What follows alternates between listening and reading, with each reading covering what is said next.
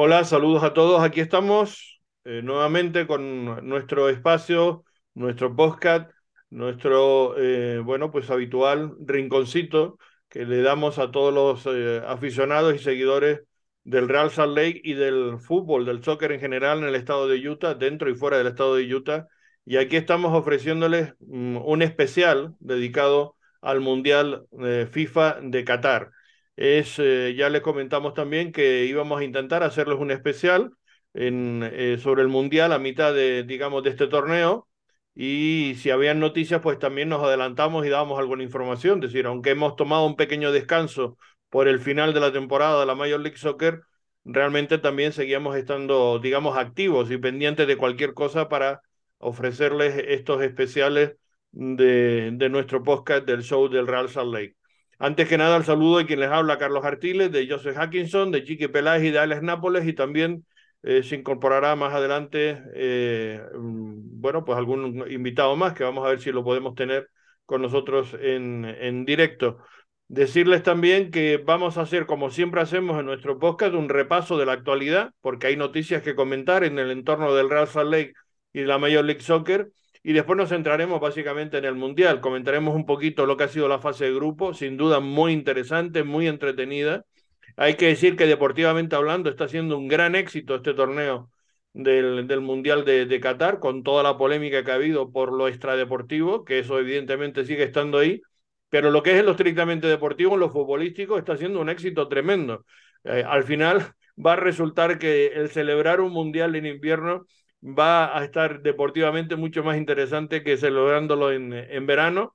Y desde luego, en cuanto a datos de audiencia, absolutamente eh, eh, es, es, un dato eh, cierto, porque están batiendo todos los registros en cuanto a audiencia se refiere en los distintos países y especialmente aquí en Estados Unidos, que ya saben que es donde más se acumula normalmente esa audiencia y donde más dinero se paga por los derechos de, de televisión pero lo que es evidente es que el éxito está ahí. Eso es incuestionable, ya después se, podré, se podrá analizar después otras cosas, que no sé si la eh, eh, FIFA se lo va a plantear o no, pero está claro que el éxito de, de, celebrarlo en esta fecha está siendo rotundo y el, y el impacto a nivel mediático, de luego, eh, lo, lo, lo, está demostrando.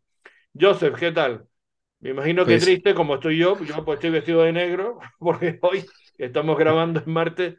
España ha caído ante Marruecos, que ha sido una de las sorpresas, ha sido un mundial de muchas sorpresas eh, las que estamos teniendo y -huh. las que probablemente seguiremos teniendo, ¿no? Sí, claro. Y bueno, lo siento, Carlos, por la pérdida de tu, de tu selección hoy. Es, uh, es, una película que ya hemos visto muchas veces, o sea que ya es una repetición de muchos mundiales en cuanto a lo que respecta a España. Y, y, bueno, yo pensando, por, bueno, mi equipo llegó al mundial por lo menos esta sí. vez. Bueno, el, año uh, el, el, último mundial no estuvo, este año estuvo y compitió, porque la verdad que este, compitió bien. Otra cosa es que no se alcanzaron los objetivos que se pretendían, ¿no? Mm, sí, pero, pero bueno, también todas nuestras selecciones ya se quedan fuera, hasta Pancho, uh, que, que, posiblemente nos, uh, nos une más tarde. todas nuestras selecciones están fuera. y la de Alex, ¿no? Porque la de Alex es mitad el equipo de todos Estados Unidos y mitad México, sí, ¿no? Sí, por eso. Yo, yo tengo dos y las dos quedaron, los dos quedaron eliminados. Pero uno hizo mejor, ¿no? No, pero. Ahí, de todas maneras, estuvieron, no el, estuvieron aquí, porque hay algunos, como dice el anuncio, que volverán en 2024, ¿no? Sí, sí. 2026, perdón. Sí, 2026, sí. El mío también se fue, pero, pero el mío ya está clasificado al Mundial 2026, uno de los míos. Sí, uno de los míos, pues el mío también. Claro. Entonces, y los dos de Alex. también, del equipo de todos, este está ya clasificado, sí. Bueno, sí, los, sí, los dos de Alex también. Sí. Falta el otro mío. bueno, a mí el, el, de Canadá no es del todo mío, pero de mi familia sí, porque tengo mucha familia canadiense. Tengo una nieta canadiense y, y, un, y un yerno canadiense, o sea que, que algo me toca también. Sí, y, y, a mí me, me encantan los donuts y los uh, y el maple syrup, entonces Canadá también es como un segundo equipo para mí. no, pero uh, hablando seriamente, sí, uh, vamos a hablar del Mundial más tarde, pero al principio para darle, la, darle esa, la, no, la, noticia más reciente. Para irnos calentando, irnos calentando. Sí, uh -huh, sí, empezando con Real Salt Lake. por el show que somos. Um, no hay mucha noticia que ha salido de Real Salt. Ah, las noticias oficiales que han salido son a dos jugadores de la academia siendo llamados a las selecciones juveniles de México. El primero fue Fernando Delgado, es un arquero, ah, fue llamado para la selección sub-17. Ah, fue el tercer vez este año que lo llamaron para el, la selección sub-17 este año. y están preparando para un torneo de CONCACAF en febrero, donde los sub-17 van a competir para jugar en el Mundial de sub-17 en Perú. Ah, Delgado ya ha jugado con los Monarchs, ah, un partido muy memorable eh, hace el, año pasado, donde la policía llegó a ser involucrado en ah, algunos acontecimientos en el partido de los Monarchs y no me acuerdo quién, pero él es un arquero que tiene mucho, ah, mucho potencial. Ah, entonces, uh, felicidades a Fernando. Y el otro es Juan Giovilla. Giovilla. él fue nombrado para, llamado para la sección sub-15 de México. Um, y están, van a hacer un, un entrenamiento ahí en, en California. Y uh, bueno, ya, que hablaste de arquero, hay que decir que David Ochoa se confirma sí. que, que se ha ido a, la Liga MX, ¿no? Y al, sí. al San Luis, que es el filial, digamos, mm, mexicano, por decirlo de alguna manera, del, del Atlético de Madrid. Diga, está, está digamos, dentro del entorno del, del grupo de, de, propiedades del Atlético de Madrid de España, ¿no? Y mira que en el verano dijimos que él tenía una opción de que posiblemente terminara en el Atlético de Madrid. A lo mejor por ese lado era el, link. Tal vez no estábamos del todo con la información correcta de que iba a terminar en el Atlético de Madrid, pero que... No, igual se lo plantearon, ¿eh? Igual se lo plantearon, pero habrán dicho, mejor que se desarrolle ahí en San Luis, que ya habrá tiempo de traerlo, ¿no? Exacto, o sea, ya el, el tal vez al principio, porque era, era, era el principio de temporada, a lo mejor sí hubiera funcionado para irse al Atlético de Madrid, pero como es mitad de temporada, el Atlético a lo mejor dicho, vaya, váyase para San Luis, termine el año, juegue la temporada hasta junio, ahí decidimos si lo traemos para acá o no. Sí, seguramente. Sí, y, es, ah, bueno, en cuanto a lo que es importante para los, los fans de Real Salt Lake, ah, cuando vendimos a David Ochoa a DC United, había parte del contrato que decía de que si él firmaba de nuevo con DC United, después de la temporada nos iban a dar un dinero más y bueno, como no firmó con DC United después de la temporada, no vamos a recibir ese dinero. Entonces, recibimos muy poco por él. Y eso seguro, seguramente nos va a, bueno, vamos a ver eso como en cinco años, diez, años y pensar, eso es uno de los peores uh, transacciones que ha hecho Real Salt en su historia. Bueno, si vende San Luis al Atlético de Madrid, que al fin y al cabo es un cambio de propiedad, o sea, si, si se va al Atlético de Madrid, algo sí tendrá que recibir. Por Eso donde yo sepa, no. Bueno, Porque... recibe recibe, si lo vende el San Luis al, Atlético, recibiría parte de lo de la FIFA, de, del crecimiento, mm. del porcentaje que la FIFA... Lo que le llaman los derechos de formación, ¿no? Claro, pero no es mucho tampoco, o sea que, o sea, pues depende de cuánto lo venda, obviamente, ¿no? Pero... Sí, no, que no es un buen negocio, como dice José, eso está claro, que no se hizo las cosas bien. Claro, y, si no lo vende, la otra cosa es que si deja que el San Luis eh, Ochoa termine el contrato y el Atlético lo compra, no, no, no agarras nada. Entonces, es un long shot. Ya, ya. Alex, ¿querías decir algo? Nomás iba a comentar que también no la, eh, te hace preguntar un poco que, que, cómo iban las negociaciones pues al, al, al en el verano y, a pensar el año de esta temporada porque Russell estaba negociando con Anderson Julio y San Luis y luego también salió lo de Rubio Rubin, no la primera vez que Russell que está conectado con el Atlético de San Luis de México. Uh, solo, yo creo que hay un poco más de, de todo lo que pasó ya um, en el verano con David Ochoa y Russell con la noticia que ya se va a San Luis. Y, y también ya por terminar de hablar con, por, por, por relacionarlo al Atlético de Madrid, dos cosas. Una, mm, que hay un acuerdo con la academia del, del FC Dallas bastante importante, eh, vinculado también con las academias y con la formación de, del Atlético de Madrid, es decir, que está mm, metiendo un pie importante, digamos, en el entorno del fútbol o del soccer en, en, América y especialmente en México y ahora también aquí en Estados Unidos. Y también sé que hay algún movimiento eh, de, con gente para también temas de academia aquí en, en, en Salt Lake City.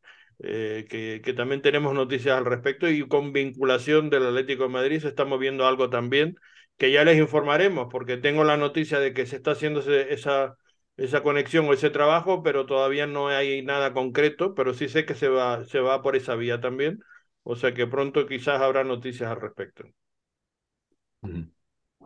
Sí. Seguimos. Sí, bueno, siguientes noticias son completamente llenos de rumores que, bueno, hay algunos rumores relacionados con el Real Salt que eso no pasa, no ha pasado mucho este año, uh, pero algunos rumores, algunos más creíbles que otros, uh, pero uh, parece que Real Salt tiene interés en algunos jugadores jugando en Europa. uno se llama Levi García o Levi García. Um, el artículo está en griego, entonces no sé mucho de él, pero es delantero es un joven delantero, no me acuerdo de dónde es. Um, pero ahorita se encuentra jugando, jugando en Grecia. Um, y uh, el rumor es de que posiblemente podría venir a Real Salt Lake como una de sus opciones. Bueno, hay, hay, que decir que el Real Salt Lake dejó un espacio abierto. Bueno, de momento hay dos realmente espacios abiertos. Uno ya confirmado, que es la marcha eh, definitivamente Oh, sí. más fichado por el New England Revolution y que me parece además una buena opción para él, a Bobby Wood, Que, que no ejerció, digamos, la opción el Real Salt Lake y finalmente el New England se lo ha llevado. Recuerden que tenía más de un millón de, de dólares de ficha y, y bueno, mm, eh, me parece que era una opción eh, razonable por parte del Real Salt Lake no, no renovarle por la situación que ha habido de las lesiones y los problemas. Y bueno, pues ha podido recalar en el New England y me parece muy bien. Lo que pasa es que ese espacio ahora queda libre. Es Ujú. decir, hay l- la posibilidad de, de- de intentar buscar un delantero centro, eh, digamos, más. Y, y- y más aún, digamos, porque el otra opción de la delantero centro que teníamos, que es eh, Sergio Córdoba, todavía no tenemos ninguna noticia al respecto. Ujú. Es decir, lo único que... Y me da la ah, impresión que está más fuera que dentro, digo, porque a estas Sí. alturas me da que está más fuera que dentro. Sí, y, y eso, lo mismo Sergio Córdoba lo ha dicho en Twitter, que no cree que va a regresar el próximo año a Real Salt Lake. Ah, entonces, ah, ahí estamos sin algunos delanteros en el, en el roster, entonces ese, ese rumor, bueno, tiene razón, tiene razón ah, de traer otro delantero. En Otro ese, en rumor, ese ujú, sentido, en ese sentido parece Chiqui eh, que sin dar nombre, porque no tenemos nombre, que sí sabemos que se está moviendo el front office, digamos, la, los, los eh, digamos, los, los observadores, por decirlo de una manera, del, del Real Salt Lake están buscando en, en Sudamérica, ¿no? Sí, a mí me, me comentaron que en Sudamérica y Europa, eh, obviamente no va a decir países en concreto porque pues no estoy seguro de toda la información. Y nombres, nombres pues no tenemos nada, pero, pero sí, sí, sí sé que supuestamente fueron a ojear unos jugadores y ojalá pues vamos a ver qué pasa, ¿no? Mm. Sí, Joseph. Sí, y de ahí otro rumor que es un poco, es un poco raro, pero tampoco no es como súper improbable. ah, es que Real Salt tiene algún interés en traerle a Brian Reynolds ah, de Europa. Ahorita está jugando en Bélgica ah, de préstamo de Roma. Um, es, un- lateral derecho formado en la academia de FC Dallas antes de que lo vendieran a Roma. Ah, no está jugando muchísimo por allá en Europa y entonces tiene sentido de que está buscando un regreso a MLS. Ah, y este rumor dice que Real Salt Lake y FC Dallas están interesados en el lateral derecho de 21 años. Um, ese rumor es un poco interesante porque, bueno, ya, ya se, se, se supone que estamos bien en los laterales derechos ah, y con Aaron Herrera y Andrew Brody, um, pero eso, ah, bueno, de, no, no sabiendo qué tanto ah, certidumbre tiene este rumor, esto puede señalar de que ah, es posible que uno de, vamos a tener este espacio ahí de tener un, de necesitar un otro lateral derecho. Mm. Bueno, en Ahora, la de- pregunta, Sí. La pregunta con ese rumor, que pena que interrumpa, es, eh, ¿hay que comprar los derechos para poder tantearlo? Porque por eso con Sabarino no los compramos, Ujú. para poder estar arriba y poderlo traer. Sería, Sí, es prácticamente la misma situación, o sea, de que si lo vas a traer de suplente, vale la pena, no, no, no sé. O sea, ujú, teniendo, en sí. cuenta, teniendo en cuenta de que tienes a, a Aaron y tienes a, a Brody. Yo, Ujú. yo, yo, yo, yo te respondo, es decir, yo creo que hay que buscar jugadores que marquen la diferencia. Me parece que ya tenemos un plantel bastante interesante, lo que se necesita es jugadores que realmente tengan un salto de calidad, como por ejemplo lo que aportaron los Bryan en el final de la temporada pasada, que el equipo lo notó, notó una mejoría porque ellos dieron un salto, digamos, de calidad.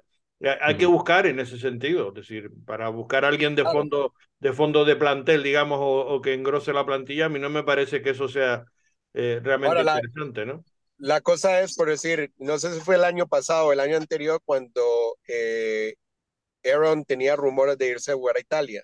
Entonces, a lo mejor también hay, hay algo por ese lado. Si, Aaron, si La temporada pasada no fue muy buena para él como para estar en el mercado, esto ya te digo pues, yo. no, correcto, pero digo yo, si a lo mejor hay- es esa la posibilidad de que sea él o sea Brody el que tenga la oportunidad de que sea vendido, tal vez la venida de Brian tiene, tiene sentido, pero hay, hay, o sea, si viene Brian a hacer, a, a venir como tercer backup, ¿para qué? O sea, no, no, No, yo, yo no maneras es un rumor y yo no, no lo veo muy consistente, como tampoco este que, que, que has comentado de Levi García, que está buscando la información aquí y es, y es un, es un extremo derecho de Trinidad y Tobago, de 25 años, que está jugando en el AEK de Atenas. Es decir, es un jugador internacional que, que, que, en fin, ya tiene un cierto recorrido, pero es un extremo derecho. Es decir, me parece que tampoco estamos buscando exactamente un extremo derecho, ¿no? No, Pero creo bueno, que juega al centro. sí, jue- juega al centro. Y es, eso es algo que, bueno, Transfermarkt dice que juega a la derecha, pero de lo que ah, yo he encontrado, juega más en el centro ahorita Eso es lo que yo he visto en videos también. Vamos a ver. De todas También, maneras, es un jugador que no, que no es barato, ¿eh? Estamos hablando de sobre 5 millones de dólares. También con todos esos, esos rumores, pues, um, específicamente el rumor de Brian Reynolds al Salt Lake, la, esa misma página que, que se pues sacó la noticia, um, no me acuerdo cómo se llama, pero se llama Más Algo, fue una de las primeras que sacó la noticia que Danny Musovsky iba a venir a Salt Lake y a como 24 horas pasó. Ah, so, entonces, yo creo que hay, hay de tener, hay, hay de tener un poco de, de, de humo, pues, um, porque eh, para esa transición, pues, de, de traer Reynolds para atrás a la MLS, a lo mejor no es Russell Lake, a lo mejor sí es Russell Lake, pero de Ujú. todos modos es, eh, es algo interesante y algo eh, que tomar ojo, pues.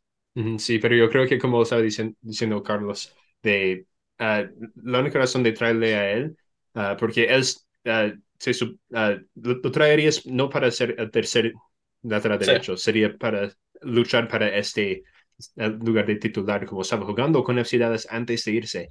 Ah, se- sería si Andrew Brody o Aaron sí. Herrera se Ah, va de Real Salt Lake. totalmente. Eh, ahorita yo creo que Russell Lake está bien con Brody y con Herrera y, y, y si se van, pues va a ser, o si, si tienen el mercado, como dice Carlos, va a- es, hace más sentido ah, Sí, ese rumor. está claro. Eh, bueno, pues más noticias, ¿tenemos algo más? Porque si no, nos metemos ya con el, con el Mundial, que se nos va el tiempo. Sí, lo, la, la- no, yo tengo una. Eh, un jugador del Real Sale va a ser padre pronto. No voy a decir el nombre, pero pues ya que estén ahí. Pero padre por primera vez, Ah, padre primerizo. sí, y, voy, y vas a ver cuando ya lo tenga. La, eh, po- posiblemente sea ya en una semana más o menos. Bueno, bueno, ¿y por qué no lo Creo que dices? no, no Vale, quiero va- decir yo quién porque no he visto nada. eh, no he visto nada en, en social media que diga algo de eso. Ah, vale, vale. No, no quiero, pero me imagino que apenas na- nazca su bebé, me imagino que lo pondrá y, y lo, y lo, y lo dará a anunciar. Pero está muy vale. Bueno, será un miembro más de la familia del Real Salt Lake. Eh, terminamos, yo sé rápido. Sí, sí, la última cosa con la MLS ah, es con New York City FC, que hay ah, mucha certidumbre de que van a tener un estadio. Ah, y digo mucha certidumbre porque no, nunca está, nada es cierto con New York City así con temas de, estadios, pero van a tener un estadio uh, dedicado al fútbol en New York City, uh, en Queens, si no me, si no me equivoco. Queens, sí, va a ser en Queens. al fin, bueno, en, será para el 2027 cuando está construido finalmente. Mm. Después de que 11 años en la liga, 12 años en la liga. Pero se lo merecen. Se lo merecen. De todos modos, se, se lo merecen. Para ir y ganar el MLS Cup. Han hecho ya, ya New York City FC después de empezar um, un, un, poco mal pues en la liga, ya, ya tienen pues su, ya hicieron su marca en la liga y, ya están jugando fútbol muy bien pues, hace ya como 3, 4 años y, y han, han hecho pa, bien para merecerse ya el estadio. Sí, eso sin duda. Eso sin duda que lo han estado mereciendo. Bueno, pues rápidamente también decirles que en cuanto a las renovaciones, decimos lo de Córdoba parece que está más lejos que, que, que, nunca en cuanto a su posibilidad de, continuar en el Real Salt Lake. Eh, sin embargo, el otro que estaba un poco en el aire todavía su contrato, Marcelo Silva, sabemos que está en su país en estos días, que va a volver pues, pues al final, al final de esta semana o primeros días de la próxima semana y que creo que ya lo tienen todo preparado para cerrar el acuerdo. Creo que ya, es, que ya hay, digamos, acuerdo por ambas partes, quedará un pequeño fleco y, esperemos que quede resuelto y por tanto, mm, bueno, pues nos alegramos de que Marcelo Silva tenga continuidad en el, en el equipo. Esperemos que todo vaya bien. No está todavía 100% cerrado, pero insisto, la información que tenemos de ambos lados es que parece que todo eh, marcha bien y que está simplemente a la espera de que él llegue y pueda tener, eh, por tanto, el cierre definitivo y la firma de, de la renovación de, de, su contrato. Y después, eh, bueno, pues está más, más pendiente de lo que se puede, digamos, traer de refuerzo que, que, cualquier otra cosa, ¿no? Eh, esperar a que acabe el Mundial y ver qué es lo que, lo, lo que se está cosiendo, digamos, a nivel del front office para incorporar al, al equipo, pero se necesita, desde luego, traer nuevos, nuevos jugadores, es muy, es muy importante. ¿Algo más que quieran comentar y nos metemos en el Mundial? No, yo no tengo nada más para comentar. Vale. Bueno, pues vamos a arrancar entonces con el Mundial. Eh, si les parece, vamos primero con la fase de, de grupo. Vaya Mundial, como digo, de sorpresas tremendas. Eh, el que ha habido. Desde luego, si algo hay que destacar de este Mundial de Qatar, y vamos a hablar de lo estrictamente deportivo, básicamente, más que de las otras cuestiones que yo creo que ya mucho se ha comentado acerca de, cómo se construyeron los estadios, de los problemas que hubo, de cómo se captaron trabajadores para que se hicieran, eh, en fin, todo eso es un tema de análisis, digamos, posterior, pero nosotros nos vamos a centrar en lo estrictamente deportivo e insisto, a mí me parece que, que está siendo un mundial eh, muy, muy bueno, de un grandísimo nivel, de muchísima igualdad, de que ya no hay prácticamente eh, selecciones, digamos, pequeñas, que cualquiera le puede dar un susto a la grande y que ha habido pues en esa fase de grupos cada jornada una sorpresa, ¿no? Primero goleando, había muchos equipos que salieron, digamos, goleados o ampliamente derrotados, que después resulta que en la segunda jornada ganaron todos ellos. Y después en la tercera, digamos, pues eh, pasaron muchas dificultades, muchos equipos que en teoría eran grandes favoritos y, y de hecho, pues eh, por primera vez desde hace lo menos 40 años, ningún equipo consiguió ganar sus tres partidos, ni siquiera Brasil, que es la gran favorita y también salió, perdió, como también España, como en fin, como la, gran parte de estos eh, favoritos han pasado eh, bastante mal, digamos, esa fase de grupo. Eh, que no sé si la, que la queremos, la podemos repasar o nos les parece interesante que repasemos cómo quedaron. ¿Hacemos la, ¿Repasamos la tabla? Sí. O también Alex, pasa, pasa, pasa la, la tabla. Porque para cómo quedó. Sí, obviamente, como lo ha comentado Carlos, hay muchas sorpresas en, de los grupos que salieron de, uh, de, la, de, los grupos y, y también nosotros uh, creo que no adivinamos mucho, ¿sí, Carlos? No. lo que demuestra de lo que, lo que hablamos un montón de veces, es decir, que el, el fútbol es bastante imprevisible. Eh, eh, parece fácil de pronosticar, pero después cuando surge la realidad hay siempre muchas, muchas sorpresas, ¿no? Sí, son el grupo A, ah, tenemos el equipo de Países Bajos, ah, donde ganaron su primer partido contra ah, Senegal, luego empataron contra Ecuador y luego ganaron contra Qatar para asegurar el primer puesto en el grupo A. En segundo, Senegal, que, que empezó perdiendo, pero luego ganó sus segundos partidos. en el tercer lugar quedó eliminado Ecuador con una, una, victoria en el primer partido, un empate y una derrota para terminar a la fase de grupo. Y en el cuatro Y, que no jugó mal. ¿eh? Yo creo que no, no hizo un mal mundial. Es de los equipos que no clasificó para octavo, em, haciendo, digamos, una buena fase de grupos, pero, pero no, no, no le alcanzó. Sí, y yo creo que el único que jugó mal de este grupo fue el anfitrión, Qatar, um, que no se, le ve, no se le ve mucho futbolísticamente al, al equipo uh, de Qatar. Y mira que tuvieron tiempo y todos esperamos porque fueron invitados a la Copa América, o no sé, estuvieron en varias competiciones así y no dieron tan mal papel. O sea, se esperaba que quizá hubieran estado más, pero les afectó mucho el, el tema de la localía y no, no, no estuvieron a la altura, ¿no? Fue la gran, yo, creo, que ese sí fue la gran decepción. Fue con, con diferencia el peor equipo del, del, del Mundial, fue el, anfitrión. De hecho, ha sido creo que el peor anfitrión de la historia, ¿no? Sí, eso es lo que, acaba, lo que iba a comentar. Es el primer anfitrión de no salir de la fase de grupos en toda la historia del Mundial. Uh, eso es un poco sorprendente porque también, también yo me esperaba más. Yo me esperaba más, especialmente como es en su casa, pero realmente no se vio, no se vio mucho del equipo de Qatar. Pero, uno que no son los primeros, Alex. Uh, Sudáfrica ¿No, salió de ese grupo. Ah, sí, tienes razón. En el no, 2010. Es el primero, es el primero que pierde todos los partidos. Todos los partidos, gracias, Chiqui. Sí, es el primero que pierde. Yo lo tenía, yo, yo sí le acerté al grupo A, o sea que ustedes. yo, yo me siento feo por Ecuador, porque como lo comentó Carlos, jugaron un torneo, un torneo realmente muy bueno y, y a veces se, se, miraban superior al, al, equipo de Países Bajos, porque en ese partido en ese partido Países Bajos no se vio como, ah, como el equipo que, que, estamos acostumbrados a verlos y, y, me siento un poco mal por Ecuador, pero también Senegal que, está, que hizo, hizo buen torneo sin su mejor estrella. Sí, estoy de acuerdo. Sí, ese equipo de Senegal fue muy divertido para ver. Sí, eh, sus partidos siempre eran uh, intensos y uh, con mucha acción. Mm dijimos ahí que podía, que podía eh, mm, ser un, un, digamos, un grupo bastante igualado y al final no lo fue tanto porque Qatar se cayó mucho, pero después los otros tres estuvieron muy ahí y no, y no fue nadie especialmente superior. Lo que pasa es que la experiencia, digamos, de Países Bajos fue la que les hizo pasar porque en los momentos claves decidieron los partidos, ¿no? Y, y bueno, eso es saber competir y eso lo hizo muy bien la selección eh, europea y, bueno, ahí, les alcanzó para ir primeros de, de, grupo, ¿no? Y después ahora comentaremos lo que pasó en octavos porque eliminaron a, a, Estados Unidos. Vamos a ver con el segundo grupo, Alex.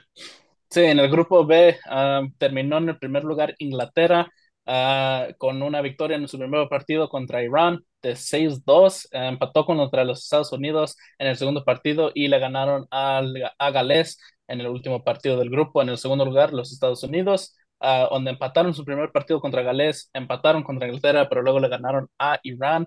Irán que um, perdió su primer partido, uh, quedó eliminado por perder su primer partido, ganó el segundo, uh, pero per perdió el tercero y también Gales que quedó eliminado en ese grupo en el cuarto sí, con que, una, un que, empate y derrota, derrota. Hay que decir que, el, que el tercer, la tercera jornada ya de ese grupo fue tremenda, ¿no? Porque estuvimos sí. la última hora viendo a ver quién podía pasar y quién no, porque podía darse muchas combinaciones, sobre todo porque causó sorpresa que Irán, Irán fue goleado en la primera jornada, después resulta que ganó en la segunda, ¿no? Entonces, eh, eh, eso ya provoca ese tipo de situaciones complicadas que se dieron prácticamente en casi todos los grupos, ¿no? Sí, ¿eh? a ese también la atiné. Chiqui nomás está aquí hoy para pa decir que, que no, adivinó que todos los grupos. Tenía varios, pero la, ten, la sí. tenía varios, pero hubo unas zonas que sí, sí, no, nunca, nunca en la vida pensé. y, y, yo creo que um, también para hablar un poco de los Estados Unidos, como estamos, eh, como es la selección de todos, um, para pa mí hicieron mucho más mejor que yo me imaginé que iban a hacer llegando a este torneo, porque llegando a este torneo Um, no se miraron muy bien en las ventanas de FIFA um, anterior, pues, de, uh, del Mundial, pero entraron y jugaron bien. Jugaron, su, jugaron un muy buen partido contra Inglaterra, que yo también creo que a Inglaterra le, le, faltó un poco partido, pero de todos modos, um, los Estados Unidos uh, jugaron bien. Jugaron Inglaterra bien. yo creo que hizo un papel sí. parecido a lo, o ha hecho hasta ahora, un papel parecido a lo de Países Bajos, es decir, en el sentido de, de, de, de no jugar excesivamente bien, pero mm, competir bien, o sea, saber Ujú. competir y, y ganar cuando tiene que ganar y, y resolver los partidos, ¿no? Eso también es, Ujú. un, es un factor positivo y eso lo ha hecho Inglaterra y que finalmente, pues eso, les hizo eh, salir adelante, ¿no? En ese Ujú. grupo. Sí, y, y para mí, ah, yo salió exactamente como yo pensé que iba a salir. ah, y yo, y los Estados Unidos jugó al nivel que yo esperaba. Ah, y entonces no, no, no, no me sentí decepcionado con los Estados Unidos. Lo único que para mí fue un poco frustrante fue no jugarle a Brendan Aronson y Gio Reyna más en la Sí. fase de grupos. Estoy de Um, acuerdo, estoy de acuerdo. pero ah, en, en, en el primer partido contra Gales contra- controlamos el partido, ah, solo que ah, le dieron penal al final y entonces ah, por ahí salió un empate. Y eso es lo, lo, lo que más puedo cri- criticar de, de los Estados Unidos, es de que no pudieron meter más goles. Yo, yo Ah. critico que me parece que, que sin hacer un mal mundial, porque no lo hizo, Ujú. pero creo que, que tenía equipo para más. Es decir, creo que, Sí. que una vez Sí. más Berhalter no, no le saca el rendimiento que lo, a lo que tenía en sus manos. Es decir, no, no, no le supo sacar ese rendimiento. ¿no? Ujú. Eh, Sí, Sí. Y, y yo creo que yo creo que mi grande crítica del, también de la selección pues, de los Estados Unidos es Greg Berhalter, um, que no, no se acertó, no, no controló bien los partidos, tuvo No. la oportunidad para hacer los cambios, como para traer. Yo sé que Reyna estaba entrado a este mundial un poco tocado, pero de todos modos, en un partido cuando estás empatado 0-0 contra Inglaterra, Reyna juega en, una, en, en Dortmund, juega en, en la Bundesliga, es un ju- jugador que ha, ha entrado antes en partidos y ha cambiado el ritmo, ha cambiado el ataque. Yo creo que Russell, eh, Russell, eh, yo creo que USA tuvo la, sí. la oportunidad de ir a ganar ese partido contra Inglaterra y, y le faltó los cambios, le faltó un jugador como Gio Reyna. Sí, le faltó más, más ambición, le faltó competir Sí. realmente, que es lo que digo que, que eso es muy importante en, en torneos como estos. Tú no puedes eh, eh, dejar pasar, digamos, momentos oportunos para ir realmente a, a- a por el partido y a competir, ¿no? Y, y eso le faltó, creo yo, que a Estados Unidos. Eh, a mí me desesperaba, por ejemplo, el, el Wea, que no digo que sea mal jugador, pero es que yo no sé cuántas veces mm, eh, eh, pasó el la pelota por él y, y- y equivocó el pase, equivocó el tiro, equivocó el sentido de cómo tenía que, que, que, que jugar. eh, y, y teniendo después, como sabías, a, a un jugador como, como, como Gio Reina sentado en, en la banca, ¿no? Dice, bueno, es Sí. que no, no, no tiene explicación más que el capricho, digamos, del, del entrenador que, que, que, pasa mucho, además, en muchos seleccionadores, ¿no? que tienen su idea en la cabeza y no hay manera de que, de que no vean otra cosa. O sea, no leen los partidos ni leen las oportunidades en momentos importantes y, y, yo creo que eso le pasó factura a que Estados Unidos no, no pasara, digamos, de eh, pasara a más, ¿no? Sí, yo creo que el- la, la peor decisión que hizo Berhal- Berhalter fue en el partido de los octavos contra Holanda, donde, eh, bueno, pr- primero sal- sal- ah, salió ah, Jesús Ferreira de titular. Eso no debería haber pasa- No. pasado. Eso fue No. la Pero- decisión incorrecta. Eh, pero por la estrategia que puso. Si hubiera puesto otro tipo de estrategia, a lo mejor sí hubiera funcionado. Pero ahí mismo las decisiones de los técnicos es donde Pero, quema pero- pero jugadores. estamos hablando de eso, Chiqui. O sea, no es por el jugador, sí. sino que no era el jugador para, para cómo estaba Claro, jugando. no, lo que digo yo es que ahí es donde técnicos por esas decisiones queman jugadores y ya no los vuelves a ver. No, También, no que nos vuelvas a ver a nivel, pero no los vuelves a ver por- tal vez en la selección, porque los quema en, en estrategias que no debería de usarlos.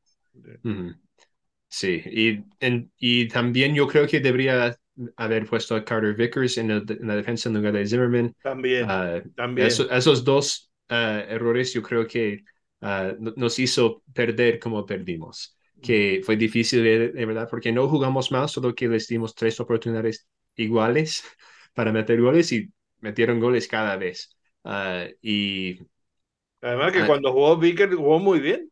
Jugó, mm, Sí. realmente dio, dio, dio un Ujú. nivel altísimo. Entonces, no entiendo por qué se empeñó otra vez en volver. Es decir, es que es eso, es. Berhalter es de esos entrenadores de piñón fijo, es decir, de tener una idea y no hay manera. Es decir, que, que, que, no, que lo vean de otra forma o que sean capaces de, de, de, de ver algo más allá cuando, cuando están en los partidos, ¿no? No, no. sí, Y yo creo, y- Bueno, les digo que- rápidamente, la pregunta es, y les digo a todos porque es el equipo de todos, ¿lo ven mm, para seguir con, el, con, con las riendas del equipo para el proyecto de 2026? Jiki. Yo, Me mojo. Eh, no lo quiero. No quiero que siga, pero sí. no tienes eliminatorias y te quedan tres años. Entonces, sigue con el proceso. Tiene que seguir. No es que yo diga que esté en acuerdo, en, no es- esté en desacuerdo que siga, sino que con tres años para un, progre- para un proceso sin eliminatoria, tienes que seguir con el que está. Alex. Para mí, y, y yo no es nada malo con la MLS, pero yo creo que tiene muy, mucha mentalidad Greg, Greg Berhalter de MLS y que a veces, como en partidos como Holanda, no, o en partidos como Inglaterra, eh, la estrategia no, no funciona, especialmente en el ataque. En el ataque le faltaba mucho a este equipo de Estados Unidos y yo creo que, eh, yo creo que para la, mental, la mentalidad de MLS no, no funciona muy bien en, en partidos así como con, con grandes pues, del, del mundo. Joseph. Para mí, yo, ah, si, si hay algo mejor que pueden traer ahora, que, que lo traigan. Si no, que se queden con Berhalter hasta, hasta el próximo mundial. Claro, ahí está, ahí está el problema, tiene que ser ya, porque el proceso es muy rápido. Ujú. Bueno, pero yo Sí. creo que todavía hay tiempo. Es decir, efectivamente ya, pero, pero para principio del año Pero- que viene, porque ya Pero el estamos problema es con que la no cuenta tienes, atrás. Que no tienes eliminatoria, entonces que Yo, jugar yo partidos. creo que hemos aprendido, por lo menos yo, mm, mm, me he convencido que él no es el hombre. Creo que, hay mí no me mejor- que, que- que puede haber mejores opciones, por eso que he estado comentando. 100%. Es decir, 100%, el problema es, el problema es... No le ha sacado el rendimiento al talento que tiene. Y no creo además que lo vaya a sacar porque es de piñón fijo. Es decir, No, y, y el problema es que no tiene partidos competitivos bueno, para eso- poder sacar. Eso es otra Tiene Pero pero puede Tiene la cambiar. Copa Oro, la Copa Oro y la Copa América. Puede cambiar porque ya están saliendo los Bueno, rumores pues, oye, que pues la no, son- federación no, es- no, no es cualquier cosa. Dime, Alex. Bueno, pero, pero son dos torneos. Lo demás son puros partidos que posiblemente puedan ser amistosos. Y Europa va a estar jugando eliminatorias y la, y la, y la Copa Europea. Bueno, bueno. Sudamérica va a tener que estar jugando eliminatorias. Entonces, los partidos que va a tener que jugar amistosos va a ser muy difícil. Y amistoso, tú sabes que no es la misma presión de, de tratar No, de es, clasificar es un mundial. evidente que no. Sí. Evidentemente que no. Alex. Y totalmente, pero también ya están saliendo los rumores que ya las federaciones de, de Estados Unidos, de Canadá y de México están hablando con Conembol para tratar de ir a la Copa América 2024 para estar listos para, para, para el Mundial, porque por lo mismo que no van a tener esos partidos competitivos. So, de- de- todo puede cambiar to- de todos modos. Es muy posible que la Copa América se haga Sí. en, en Estados Unidos y tal como prueba previa, digamos, a, Sí. eh, eh, al, al, al, digamos, al Mundial de 2026. Estoy casi convencido que eso va a terminar pasando. No, y se va a hacer. O sea, la Copa América juega en el 2023 y el 2024. Pero de todas maneras, son dos torneos nomás. No hay Bueno. mucho. No hay y, y son Y, y los Leagues Cup partidos que. también. ¿Ah? Entonces, tres. Tres torneos. Leagues Cup también. Bueno, pero, Pero por e- claro. lo que yo digo es que partidos amistosos es muy difícil con un técnico nuevo para sacar el rendimiento que él quiere al, a, los jugadores. En, cambio, si te quedas con el mismo técnico, tienes ya un proceso. Por, por eso estoy de acuerdo contigo, Al, eh, Joseph. Si hay algo mejor, hazlo ya. Pero si no lo hay, y cuando digo ya, pues es- supongamos que sea el, eh, que sea el summer, que traigan a Jesse, a March. Entonces tienes que esperar el summer. Entonces son seis meses. ¿Qué haces en estos seis meses de proceso? Si vas a esperar hasta junio para que él llegue. Bueno, acabamos de salir de un mundial y, en fin, yo creo que todavía hay tiempo. Hay margen hasta el verano. Yo creo que hasta el verano puede haber margen para eso. Bueno, pero pero antes mejor, pero tampoco creo que Pero- cambie mucho el que lo puedas traer ahora en enero o que lo puedas traer en junio. Pero mira, pero mira, no, mira no- que tú eres no se el pierde host, gran cosa. pero vas a ser el host y supuestamente por el momento, como la FIFA tiene los grupos, solo uno pasa. Por el momento, no sé si lo van a confirmar o lo van a cambiar. Pero pasando uno por grupo. No, no, no, no, no, creo que no va a ser así. Creo que se va a hacer grupo de cuatro y ya creo que está prácticamente cerrado eso y se va, se va a conformar con no grupos de tres, sino grupos de cuatro, 12 grupos de cuatro. Y va a haber más partidos, por tanto más negocio y más competición y pasarán dos y, y repesca tipo, tipo competición europea, tipo Copa de, de Europa de, de, de selecciones, de Eurocopa, es decir, también va a ser un poco lo mismo. Se clasifican dos y después eh, repesca de terceros, los mejores terceros de, los de Sí. algunos grupos. Y bueno, ah, yo voy a decir una, una cosita antes de salir porque tengo que irme.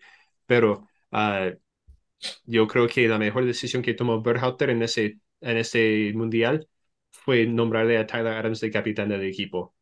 Uh, eso, Tyler Adams fue el mejor jugador de los Estados Unidos en este torneo. Soy orgulloso de vivir en, en, el mismo país de él. Uh, y es, aunque, uh, aunque en octavos el primer gol fue un error de él. Sí. De no cerrar ahí la defensa. Pero fue el mejor jugador de, sí, sí, del torneo de los Estados pero Unidos. Esas y cosas pasan, yo, pero quiero decir yo que fue, fue estoy muy feliz por, por él, por cómo jugó. Y espero, bueno, grandes cosas de él en, en Leeds Uh, y también con la selección y yo creo que sí, sí, fue la mejor eso fue tal vez la mejor decisión de es un jugador en este campeonato. espectacular hizo un gran un gran torneo y, y, es un jugador con una proyección internacional tremenda. Uh -huh. espectacular. sí, bueno, chao. Bueno chao Joseph. Buenas noches. Seguimos Alex con los grupos. Estábamos hablando del grupo donde estaba Estados Unidos y tal. Seguimos avanzando en eso en, en esa fase de grupo. Vamos al grupo D Uh, next, ¿no? Pa, porque sí. el grupo C no, el grupo C no pasó. No, no hablamos del grupo C. no, quieres, grupo no, C... quieres, no, quieres, hablar del tri. Bueno. en el grupo, grupo C, C. Pa, eh, otro, al, primero. Otro al que le atiné.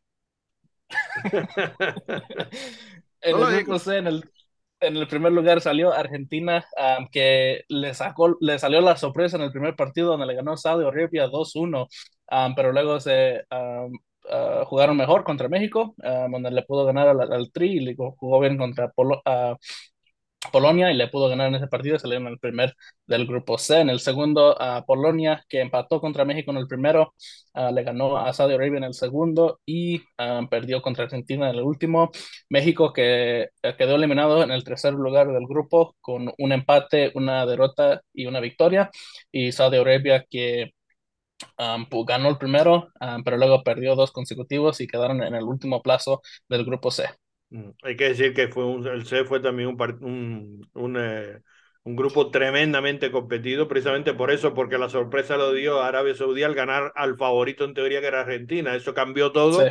Y, y, y, bueno, algunos argumentan que, que lo vi en las redes sociales. Eh, eh, México con cuatro puntos no pasó y hubo muchas otras selecciones en otros grupos que con cuatro puntos pasaron, ¿no?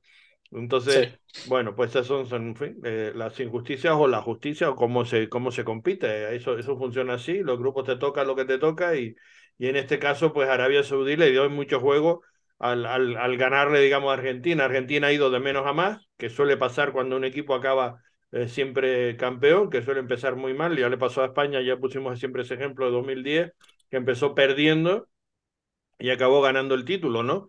Eh, y Argentina está un poco en, ese, en esa vía ahora mismo, está en esa fase. Veremos a ver lo que, lo que da de sí en, en el encuentro ahora de, de, cuartos de final, que ahora comentaremos esos emparejamientos. Pero estamos en esa fase del grupo C y lo de México hay que comentarlo muy rápidamente. Eh, queríamos que estuviera con nosotros Pancho para comentarlo, pero no, no, no está.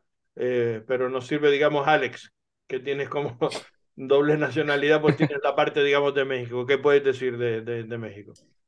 Sí, y creo que ahorita que está tratando de intentar Pancho entrar, vamos a ver si se incorpora también para poder hablar un poco. Um, pero sí, es un poco, es un poco des um, pero realmente llegando a ese último partido, uh, es, la oportunidad contra uh, solo ganarle a Saudi Arabia, pero fue por, necesitaba ganar por goleada y México en, no metió gol hasta el último partido. Um, le faltaba mucho a esta selección. Yo creo que se aportó mucho Tata en defender, defender, defender y no uh, el ataque de México no estaba allí. Le faltó mucha creatividad y mucho, mucho, mucho enfrente del gol. Le faltó a México. Sí. Perdóname un segundo.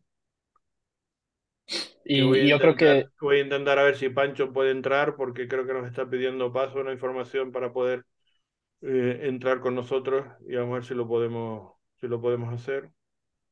Y yo creo que en ese partido, en ese último, uh, últimos como 30 minutos de, de, la jornada, donde estaba jugando los dos partidos entre Argentina y Polonia y México y Saudi Arabia, uh, hubo un momento ahí donde se, uh, se puso un poco loco, loca las cosas, porque solo necesitaba meter un gol México y solo necesitaba meter un gol Argentina y calificaba la, la, el tri. A uno u otro, uh, pas si pasaba sí, las cualquiera cosas, de los dos equipos que metiera gol sí. valía, digamos, para le, le favorecería a, a, a, México, ¿no? Para pasar. Y, sí, pero y se pudo dar porque hubo muchísimas ocasiones, tanto de, de, Argentina como de México, de haber conseguido un gol más, pero al final no se dio, ¿no? O una Sí, amarilla al- más para Polonia y pasaba a México. Exacto. Ah, hasta, por una, gol. hasta por una tarjeta podía haber sido también. Le, Cuando, eh, Lewandowski paró a Messi en el medio campo. Lo paró ahí porque sabe que si lo para más adelante es amarilla. Sí, Sí, y, y por un momento ahí, antes que Saudi, Saudi Arabia metió su gol contra, ah, contra México, eh, estaba allí, estaba solamente estaba calificando Polonia por lo mismo que de las tarjetas amarillas, pero al final no pudo meter gol México, le metió gol a Saudi Arabia y así se le, se le acaba, la, se- así termina pues la era del, del Tata Martino con México. La verdad que hay que reconocer que hubo mala suerte dentro del, del, de la mala gestión, digamos, de, de, un equipo como México, que cayera además en, en la fase de grupos cuando siempre la aspiración era jugar ese quinto partido, ¿no? Pasar de octavos Sí. de final. Y entonces, eh, bueno, pues ha sentado muy mal y, y, y, yo creo que es algo que mm, es, mi opinión, es decir, y no soy mexicano, pero lo, lo, lo, he comentado desde antes de que empezara el torneo. Digo, yo no, no tiene ningún sentido, ni pasa en ninguna otra selección, que los jugadores importantes no estén. Pero además no es la primera vez que pasa con México. Históricamente hemos visto que eso, esa es una mm, lección que no se ha terminado de aprender. Pero ahora es que no era uno, eran dos jugadores. Es decir, era el caso del Chicharito y el caso de Vela. Y me da igual las explicaciones que den. Es decir, no tiene sentido. Yo siempre pongo el ejemplo, eh, eh, de, de, de Argentina. O de, o, de, o de, sí, de Argentina con Maradona y los problemas que tuvo Maradona, que mira que tuvo problemas, digamos, eh, fuera de los terrenos de juego de todo tipo. Como todos sabemos, eh, ya fallecido. Mm, Pero vamos a suponer, decir Messi, que por la razón que sea se pelea con la federación, se pelea con, con su país, con lo que sea, y dicen, no, eh, Messi no va. Vamos, es que en Argentina eso no, no, no, no, no se admitiría. Y sin embargo, en México se admite que Carlos Vela lleva no sé cuánto tiempo sin estar en la selección. Porque no se sabe muy bien qué, porque nadie termina de explicar por qué exactamente Carlos Vela no está en la selección. Y lo de Chicharito ya es la cosa más absurda todavía que si cabe. Y resulta que es lo que necesita México, que no tiene gol. Porque encima los jugadores que quizás podía aportarle gol no estaban en el mejor momento por, por las lesiones, por, por, por mil problemas, ¿no? Entonces. Bueno, pero lo de Vela es porque él no quiere. Porque le no, no, no, no, no, no, no, no. Que no, hombre, que bueno, lo ha explicado él muchas pedido. veces. Que se lo he escuchado yo, que, que no. Vela, pasa que ya se cansa de decirlo. Es un problema con la federación. Claro, pero, pero que el técnico no haya tratado de llevarlo es totalmente diferente a que haya un veto a él. O sea, no. Hasta hay según lo que dicen él, es que el hay técnico un vaya él, pregunta. Hay un veto a él porque él ha explicado que lo tienen que resolver el tema que, personal que tienen con él y no lo han querido resolver Claro, por un problema pero- de la federación.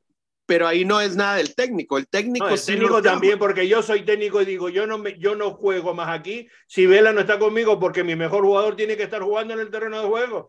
Bueno, Tú no, quieres poner, eso, yo- no lo quieres arreglar con es- Vela, Federación, no lo quieres arreglar con Vela, muy bien. Yo entonces me aparto, yo no, dejo de ser seleccionador bueno, nacional. Esa parte la comprendo, pero lo que yo digo es, al, al Tata no se le puede achacar de que no llevó a Carlos Vela Pero que porque sí, un problema con la federación. Pero ¿Qué puede hacer? Pero que, bueno, Chicharito sí, pero ¿qué Ah, puede bueno, hacer el otra, Tata? pues, pues, pues ya, ya si, Vela, si Vela le dice a él, yo no voy hasta que me pidan un perdón o X o Y o la, la situación que sea. ¿Qué, qué culpa Pero te- tiene ahí Tata? No tiene nada. Sí, de todo el de Vela, porque sí, lo de Vela no tiene nada que ver, Tata, eso ya va años antes de Tata. Pero sí, lo que, lo que yo cuestiono es por qué has llamado a unos delanteros que llamates cuando tienes a Santiago Jiménez, que está jugando muy bien en la Europa League y no le das la oportunidad de ir al Mundial. Sí, ahí está. a ver qué dice, ah, qué dice Pancho, ah, de- Pancho, de- ¿qué tal? del Tri. Muy buena, llegaste a tiempo, estábamos hablando de ¿Qué? ti, llegaste justo a tiempo en el grupo C. A Qué ver, gusto saludarlos. Y creo que entré, entré justo a tiempo y eh, sé por qué estás de negro. Eh, estoy vestido. Y también yo estuve eh, de negro la semana pasada, ¿no? Este, Exacto. eh, coincido con Alex le- eh, en el comentario. Injustificable no llevar a Santiago Jiménez porque si vas a dejar a delanteros con experiencia fuera de un mundial, es porque estás apostando un proyecto en jóvenes, ¿no? Vas a llevar como España.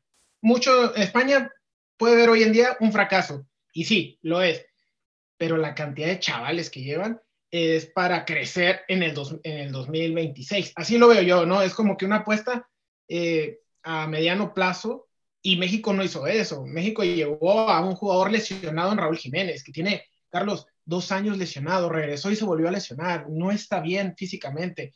Está claro que no, pero no me vale el argumento de decir que es que estás construyendo un equipo para futuro. No estás jugando un mundial, estás construyendo que, que no tiene que construir nada, tiene que ganar el mundial. Olvídate de construir. Sí, pero todavía te justifica. Tienes que jugar con lo mejor que tengas, ya tenga 39 años, como es el caso de Pepe, y metió un gol hoy. Ya, ya tengas 19 eh, o 17, que es el caso de, de, algunos de los que tiene hoy en día la selección española, que me parece muy bien si él considera que es el jugador que tiene que estar. No me recuerdo a Roger Milla. No, perdón, perdón, sí, no, no, no me acordaba. aunque fue más Higuita que Milla. ¿eh? no, no, no, no, aquí peor todavía. No me ofenda, hermano. No me ofenda, no empecemos, no empecemos. bueno, la justificación de que si no se va a un veterano es porque estás apostándole a un joven. Y eso en México no se vio. El Tata Martino fue un desastre, llamó a jugadores en mal nivel, llamó a jugadores lesionados y encima de llamarlos los puso a jugar. Eso es inaceptable. Contra Argentina jugamos a, que no nos golearan. Eso es no saber gestionar lo que tienes. Y entonces eso, eso es la razón fundamental de un técnico. Un técnico tiene que saber gestionar los recursos que tiene y sacarle el máximo rendimiento. Si no lo hace... Pero para mí eso no es de ahora tampoco. No es de ahora, en la Copa Oro también jugó varios partidos a es, que, eso, es lo grave. Chiqui, lo grave es que esto no es del Mundial, todo el mundo sabía, y, y, lo decía Pancho y lo decía Alex también antes de empezar el Mundial, nadie estaba convencido de que esta selección del Tri iba a ser un papel importante. Y, y después salen cosas también de que varios jugadores del, en el locker room no lo querían tampoco, entonces yo creo que era, era una muerte anunciada. El problema fue no haber corrido al Tata cuando se podía. Esas derrotas con Estados Unidos, a cualquier otro técnico en el pasado, una, un par de derrotas con Estados Unidos, chao, bye, guillotina. Sí. Al Tata, bueno, se le, se, le, dio demasiado. Se le admitió todo y se le pasó demasiado. Sí, o sea, esa derrota con Colombia. Se le consintió, se le consintió. 2-0 estabas arriba de Colombia y en cinco minutos te dan la vuelta, eso es culpa de un entrenador. Por más que Colombia haya metido a, muchos jugadores de mucha calidad en un segundo tiempo, a un entrenador que se le va un partido en cinco minutos, Chiqui, eh, claro. es, culpa de él. Bueno, y ahí por decir, mira lo que pasó con Colombia. Colombia perdió el primer tiempo, era culpa del entrenador por jugar con jugar con, Falcao, y no tenían el nivel. Se eh, vio, Falcao, James no estaban en un buen nivel. No estaban en un buen nivel y entró los que estaban en nivel y cambió toda la dinámica. Y México, que va al Mundial, no aprende, el técnico no aprende de esa pérdida, de, ese, de, ese, de, esa voltereta, de ese 3 a 2, para decir, jue madre, estoy mal aquí, aquí, aquí, me llevo a fulano y a sotano, cambio mi lista. Porque, porque pasa, pasa muchísimas veces, lo hemos comentado el año pasado con algunas ocasiones, no, no, no, le, no le pasó toda la temporada, afortunadamente, porque también hubo un momento donde supo leer, digamos, los partidos, me refiero al técnico del, del, del, Real Salt Lake, ¿no? En el sentido de que Pablo mm, hubo, hubo momentos en donde tenía una cosa en la cabeza y le dio igual lo que estaba pasando en el partido, que él siguió adelante con la idea que tenía preconcebida y así después le fue tan mal como le fue. Y, y por contra, hubo un momento donde supo leer los partidos porque cuando se pone lo, lo supe leer y hace los cambios oportunos y, si es capaz de sacar adelante los, los, los encuentros. si es por decir, Qué pena, Carlos. Eh, lo que iba a decir también era que en parte de eso también se le echa la culpa por decir a Greg, por no llevar un, por no darse cuenta de que a lo mejor necesitaba era un delantero centro. Es que, eso es, que, eso es, un problema de Greg, eh, endémico, digamos, en él, como es un problema del Tata, como hemos podido ver.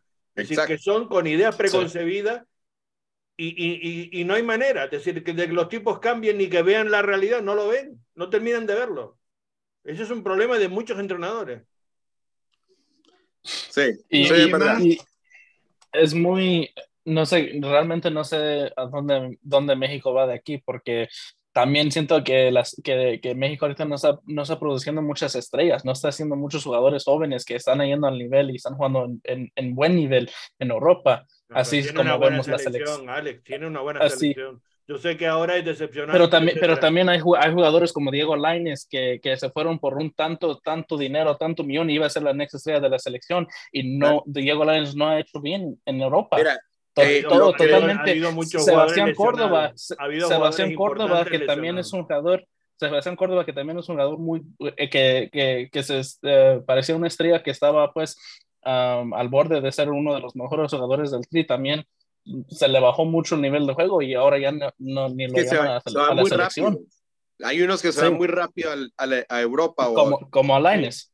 Sí. Claro, por decir, Colombia tenía a, a ¿cómo se llama? El, el moreno ese que jugaba en Atlético Nacional, Carlos, se me escapa el nombre, pero salió de la Libertadores y era el jugador que mejor en 2016 fue prácticamente el que, el que le ayudó a Nacional a ganar la Libertadores. Y lo vendieron al Manchester City y nunca jugó en el Manchester City. Terminó en el Girona, en el fulano, en el otro.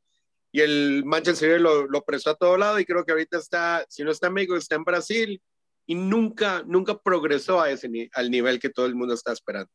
Sí, pero esas veces, pues muchas veces pasa. ¿eh? Hay jugadores que son eh, que progresan y que explotan muy rápido, hay otros que tardan más en explotar y terminan explotando, se les ve calidad, y hay otros que no, que, que no, que llega a un tope o no, no, no terminan de encontrarse y, no se adaptan a los sitios a donde van. Como tú dices, le tropiezan con entrenadores que los terminan quemando, poniéndolos en sitios donde no pueden jugar o etcétera. Es decir, esas cosas pasan. Y, y, eso, es, eso es así, o sea que eso lo hemos visto en el mundo del fútbol continuamente. De todas maneras, en el caso de México, en mi opinión, yo creo que tiene un buen plantel, que tiene jugadores de un nivel alto, de calidad. Eh, es verdad que cuando llegó a estas instancias, como te digo, algunos delanteros no estaban bien, por, por problemas físicos, por lesiones, por, por dificultades en sus equipos, etcétera. Eh, eh, em, entonces, bueno, pues eso también les pasó factura, pero sobre todo lo que no es entendible es que dos jugadores que son además la imagen del, de, del fútbol de México, que son los que estaban haciendo la publicidad, porque además llamaba la atención que, lo que la publicidad salía del Chicha y de Vela, y resulta que ninguno de los dos estaban. Y además no estaban no porque estuviera lesionado ni bueno, sino porque no lo llevan. Entonces tú dices, bueno, es que esto es un disparate que no tiene ningún sentido. Es decir, eso es lo que, lo que yo no entiendo como la afición del Tri y los mexicanos que son tan apasionados, etcétera, no, no critican eso. O sea, más allá de que el Tata haya tenido mejores o peores decisiones, o sea, no tiene sentido que tú vayas a jugar el, el, torneo más importante del mundo, el Mundial, y, y, que tú quieras tener las mayores aspiraciones y no lleves a tus mejores jugadores. Eso no, es que no, tiene sentido. Sí, sí, y, y, bueno, lo único que teníamos que hacer con Vela era un plan de convencimiento, porque nadie le puede decir que no al dinero y el dinero por participar en una Copa del Mundo es bastante generoso. Entonces, estoy seguro que solamente... Estaba haciendo publicidad sin, sin, ir, a la selección. Claro, imagínate, si, imagínate si, va, también eh, no sé exactamente cuánto sea el bono, etcétera, etcétera, pero estoy seguro que no le caería nada mal un extra. Claro, Pancho, por eso te digo que, que es un tema de dialogarlo, es un tema de hablarlo y que lo convence, claro que lo convence, con dinero, con lo que sea, pero lo convence. Vela tiene. Que ningún jugador, no él, no Vela. ¿Tú crees que nadie, eh, o sea, que la gente, alguien se niega a vestir tu camiseta y representar a tu equipo con lo que representa eso en la historia de un deportista? Nadie lo hace. Carlos. y, si Vela lo, hace porque hay un problema con él importante con la federación, que él lo ha explicado, yo lo he escuchado a él decirlo, más o menos, lo, sin decirlo. Ha sido un caballero porque no da detalles, pero dice exactamente que hay algo ahí, ¿eh? sin dar detalles. Se ha portado muy bien. Y Carlos, tú y yo lo hablábamos hace unas semanas. Eh, en su momento en la Real Sociedad, Carlos Vela y Griezmann, una dupla fabulosa. Eh, inclusive hay muchos quienes dicen que en su momento Vela era mejor que Griezmann, ¿no? Y ya vemos el potencial de Griezmann. Siento que Vela eh, con su carrera pudo haber hecho lo mismo mínimo que Griezmann, ¿no? Y tener un jugador así que no juega, como Carlos Vela es un desperdicio para, no solamente para México, sino para el deleite del buen aficionado al fútbol. No llevarlo a un mundial duele en lo más profundo, porque no estoy diciendo que con él México pasaba o haría historia, pero lo que queríamos era una selección competitiva, que Polonia, Polonia, que era la, selección europea más flaca, más mala a mi entender, que nos haya dejado fuera por diferencia de goles y por tarjetas amarillas, es injustificable injustificable. Para mí no hay manera de verlo de otra manera. Realmente a Polonia no, no se le vio nada. No, no, se le, menos Lewandowski. Ah, era Lewandowski. No tiene nada, tiene Lewandowski y el resto, que es, un, que es un jugador, un equipo mediocre, bien ordenadito y algunas veces y tal, se defiende más o menos bien, pero tampoco sí. extraordinariamente bien, pero una selección ah. bastante pobre. Muy y siendo pobre. sincero, como fui el único que le atiné a este grupo, la, la, única razón que utilicé yo a Polonia en vez de México eran los goles. ¿Te acuerdas que dije? Depende cuánto le ganen a, a, a, Arabia Saudita. Y eso que estaba yo equivocado, ¿va? porque estaba pensando en Arabia Saudita. Depende cuántos goles hagan en Arabia Saudita, ahí es el que pasa. Porque yo decía, empatan, pierden con Argentina y el que le, el que le meta más goles a Arabia. Y mira que a la final no, no fueron ni los goles. O sea, o sea fue, fue un mundial tan pobre en goles de, de las dos selecciones. ¿Ah? En ese grupo. En ese por grupo, eso, no, digo yo, por eso hablo, hablo de México y Polonia, de que a la final lo que yo dije era, el que hiciera más goles era el que iba a pasar.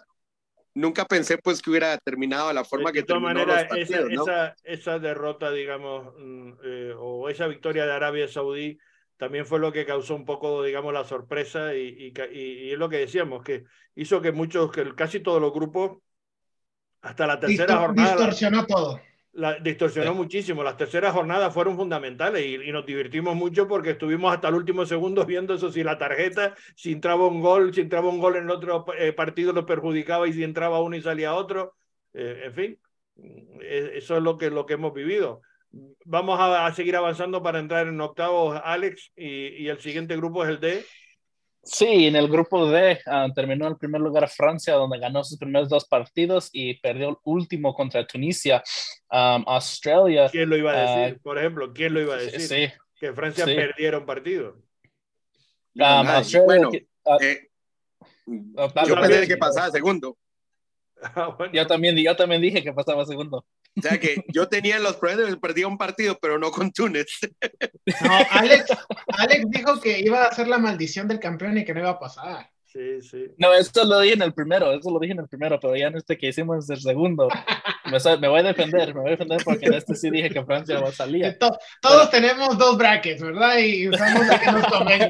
No, yo, yo sí seguí con mi misma bracket, yo sí decía Bélgica y Francia, pero nunca pensé, Fiel. nunca pensé que que Francia iba a pasar primero, que Bélgica no iba a pasar. Y que Australia ah, wey, wey, estamos, eso ya, ya ahorita y, llegamos y, a ese grupo chiqui. Lo, lo ahorita llegamos a ese grupo. te estás adelantando al grupo de Bélgica. Estamos con Dinamarca. No Dinamarca, y, Dinamarca y Francia eh, es el que estamos en este grupo. Sí y, y Uh, so, um, Tunisia uh, salió en el tercero y en el último fue Dinamarca, que para mí es una gran decepción porque Dinamarca sí. estaba entrando a este mundial en el que era el, el 10 en el rankings de, de FIFA sí. o algo así y realmente no jugaron nada bien en este equipo de Dinamarca. No, fue una, fue una de las grandes decepciones del mundial, sin duda alguna fue Dinamarca. Todo el mundo esperaba más y de hecho casi todo el mundo daba como que iba a entrar de segundo o de primero y al final quedó, quedó fuera, ¿no? Sí, y también, también totalmente uh, todo crédito a Australia, porque Australia sí también, uh, yo, yo creo que sacó la sorpresa de ese grupo y, y muchos, muchos de los Socceroos muy felices por, por su equipo. Uh, grupo E. Sí. en el grupo E, yo creo que también otra grande sorpresa de este mundial es que Japón salió en el primer lugar del grupo E um, después de una victoria, una derrota y una victoria. Um, en el segundo lugar, el equipo de España con una victoria, una un empate y una derrota. Alemania que quedó eliminados en este grupo um, con una derrota, un empate y una victoria. Y Costa Rica que perdió el primero, eh, ganó el segundo y perdió el tercer partido. Eh, este, este, grupo, eh, este grupo fue tremendo, ya decíamos que era el grupo de la muerte. Y, y, vaya si lo fue, sobre todo para Alemania, ¿no? Y sobre Ese todo grupo, en la última fecha. Sí. sí, en esta última fecha cada equipo estaba calificado por todos los resultados que, que, estaban saliendo, porque a un momento estaba Japón y España, y a otro estaba Alemania, España, a otro estaba Costa Rica. Por, por, por tres minutos Costa Rica. entró Costa Rica y, y salió, sí. y salió España, ¿no? En un sí, momento. Total, totalmente. Yo creo que este grupo y esa jornada 3 de este grupo fue totalmente una de las no. de los más entretenidos cosas que hemos visto en un mundial en, en corríjanme, corríjanme, Carlos y Chiqui, que son aquí los hombres de experiencia. ¿Habían visto un grupo así por, por ese lapso, un segundo tiempo con tanta emoción en la historia de los mundiales? No.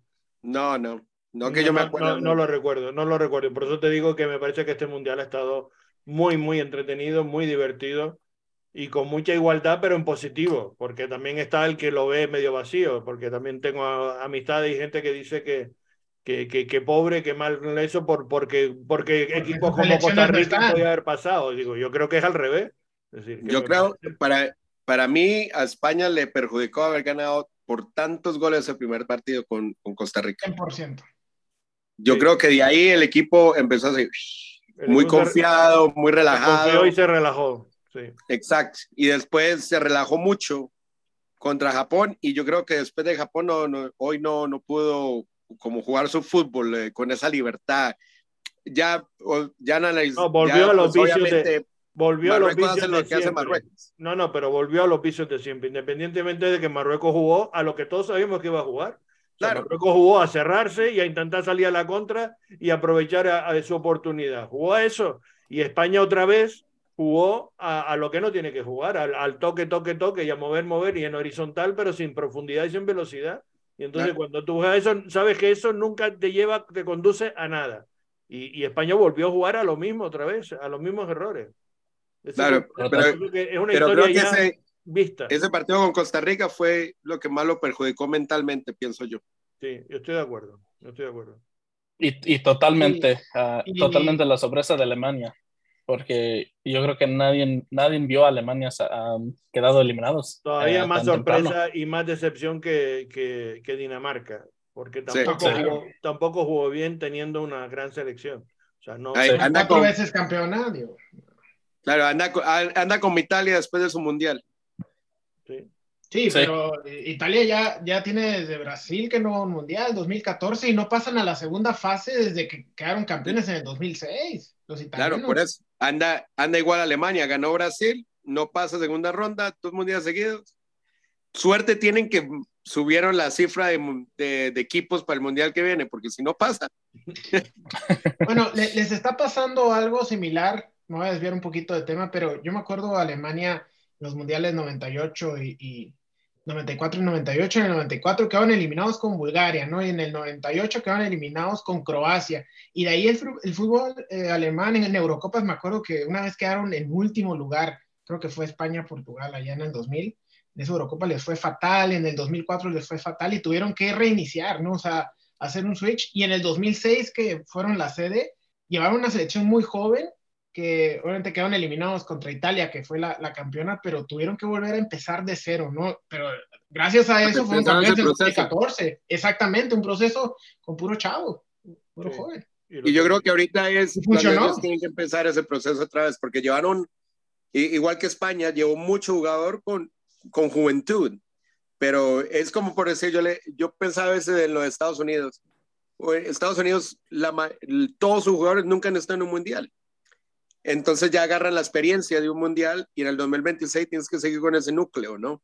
Agregarle X o Y, pero tienes que seguir ese núcleo, igual que por decir España, tiene un núcleo muy bueno para el Mundial del 2026. Alemania tiene que reconstruir parte de su núcleo porque la verdad varios de sus jugadores ya no son jóvenes, pero está tratando de hacer eso, pero creo que le, le, le faltó un poco a Alemania hacer ese cambio generacional para ahora, para este mundial. Sobre todo es que creo que no compitió bien, es decir, y yo creo que eso también el, nuevo técnico seleccionador no, no, eh, que era un, uno de los, digamos, de los asesores o de los colaboradores del anterior seleccionador, que tuvo el éxito de, salir campeón en 2014, pero mm, no, no ha sabido combinar bien eso y no, le, y no, no han competido bien. Fue la generación de Kingsman, ¿eh? Ahorita que eh, formó en 2006 ya, ya, echaron al seleccionador, no sé a quién van a poner ahora, pero van a intentar hacer otro proceso diferente para dentro de cuatro años, ¿no? Y estoy de acuerdo con, con Pancho, es, es la generación de, de Klesman la que le dio todos estos frutos. Sí, sí. Él fue el que comenzó esa, esa rotación y, y parte en Estados Unidos, yo creo que Klesman le abrió la cabeza al fútbol americano de que si hay jugadores en Europa con doble nacionalidad, traigámoslo, porque te puede ayudar para el futuro también. Entonces yo creo que también por esos lados... no le Estoy de fue acuerdo, bien. estoy de acuerdo. No le fue bien a. Klinsmann, pero eh, yo creo que Klinsmann calificaba a Estados Unidos eh, a, a Rusia 2018, pero lo de Bruce Arena, ese cambio que tuvieron, eh, no les funcionó. Pero Claro, no pero les- yo ya, creo ya que estaba él- muy desgastada esa relación. Sí, pero yo creo que él, él le abrió esa mentalidad al fútbol americano de que está bien de que un jugador haya nacido en Alemania, de padres americanos o que tenga un pedacito de sangre y que lo pueden hacer americano, hagámoslo americano. Porque antes no se veía tanto eh, jugador con doble nacionalidad representando a Estados Unidos. Y en Alemania él, él fue lo que hizo eso. Y cambió todo para ser una generación muy joven y empezó así, para arriba, para arriba, para arriba. Llegó al culmine con otro técnico, obviamente. Pero Bueno, era, era Aunque no, asistente de Joaquín Lowe. Joaquín Lowe era asistente de Klinsmann. Entonces, de- fue, Claro. fue, la, fue la misma inercia. o Bueno, sea, y, no- y- y el asistente, te digo, y el entrenador de ahora, que no recuerdo su nombre, era también asistente de Lowe. Es decir, que, que, que la dinámica era un poco esa. Hansi Flick, que también fue entrenador Flick, del Bayern. Exacto, exacto. Sí. sí. Claro, pero yo creo que cambió un poco la dinámica del fútbol alemán y, y no, y no, no sé, yo, yo pienso que el fútbol alemán ahorita está en, en que para el 2026 tienen que meterle mucho, mucha juventud, mucho jugador. Ya hay jugadores que no pueden ir otra vez a un mundial, como Müller, Ya. como... Ya tocaron fondo. Sí, no, Bueno, ya, sí, es que, Pero ya era termina su su mundial. carrera, ya termina su carrera. claro, pero mira que ellos mismos tienen también la culpa de ese fracaso, porque por decir Kroos sabía que este mundial no podía ir, lo primero que hizo es, muchachos, vayan a ustedes al mundial, yo ya dejo de jugar para la selección. Porque sabe que no va, no va a poder competir al nivel de tal vez otros jugadores que le pueden dar más a la selección del país. Sí, está claro. Oye, acabamos con la fase de grupo para meternos en octavo. ¿Qué, qué grupo Sí. nos queda? Nos queda el grupo F, donde ah, llegamos a otra sorpresa, como lo comentó hace ratito Chiqui, porque en este equipo terminó en el primer lugar Marruecos ah, con un empate y dos victorias. Ah, Croacia, que terminó en el segundo lugar, donde empató el primero, ah, ganó el segundo y empató el tercer partido y quedaron eliminados a Bélgica, ah, ganaron, donde ganaron uno, perdieron uno y empataron uno, y Canadá, que fue al mundial, pero no ganaron ni un partido. Pero, pero compitieron bien. Otro de los equipos que no ganó nada, pero no hizo mal papel, o sea, no jugó mal. Eh, eh, Yo creo, yo creo que. le yo faltó creo que gol y le faltó experiencia y pagaron un poco la inocentada en muchos aspectos. Yo creo que, que con la forma que jugó Canadá, si entra el penal de, de Alfonso Davis en el primer partido, cambia totalmente el grupo. Totalmente de acuerdo. Claro, porque le daría más confianza. Hubiera sido otro Sí. partido, sí. No, yo creo que Canadá jugó bien. Eh, obviamente la falta de experiencia en los mundiales es lo que le eh, pasa factura a muchas selecciones, ¿no? sí. Sí, pero Fue el peor mejor equipo, Canadá, porque lo- Ya. de- de- dejaron una- un grato sabor de boca a- ante los tres. Eh, hubo momentos de muy buen fútbol canadiense que el, al que le gusta el fútbol se percató que no es una selección que, que fue de relleno, ¿no? Fue una selección que se ganó gracias a un fútbol por lapsos, les falta mucho, ¿no? Pero por lapsos que fue ah, inclusive hasta espectacular. Había momentos en el partido con Bélgica que decías, caray, ¿de verdad es Canadá? ¿Canadá le está haciendo esto a Bélgica? sí. Y, y- y- y también hablando de Bélgica, qué gran decepción también de Bélgica, que fue- entró a este torneo como uno de los favoritos y, Eh. y no, no se le vio nada a este equipo de Bélgica. Pero yo, creo- yo creo que hay algo ahí también. Con, yo creo que con, con el técnico Martínez, yo creo que hay algo ahí detrás de cámaras también, porque el, el, el pelado este, el, se ha Bruyne- comentado. Eso se ha comentado. el De Bruyne sale a decir de que ya estamos muy viejos, que este, a mí me parece que para un jugador Sí. tan competitivo y al nivel que está jugando en el Manchester City, jugando con, Uh. con Pep Guardiola y al tope, salir dos o tres de jugadores de esa selección que juegan en, en, en equipos muy buenos, a decir las cosas que dijeron de que ya están muy viejos, de que eso, que hay que hacer un cambio. Sí. Yo creo que el cambio no es, si quieren un cambio, que él sea el primero a decir, no vuelvo a la selección. Pero yo creo que el cambio es que no quieren más al técnico. Y yo creo que, pienso yo que e- esa falta de conectividad. ¿Ah? Sí, ya se les fue su generación. Esta Sí. era su última oportunidad.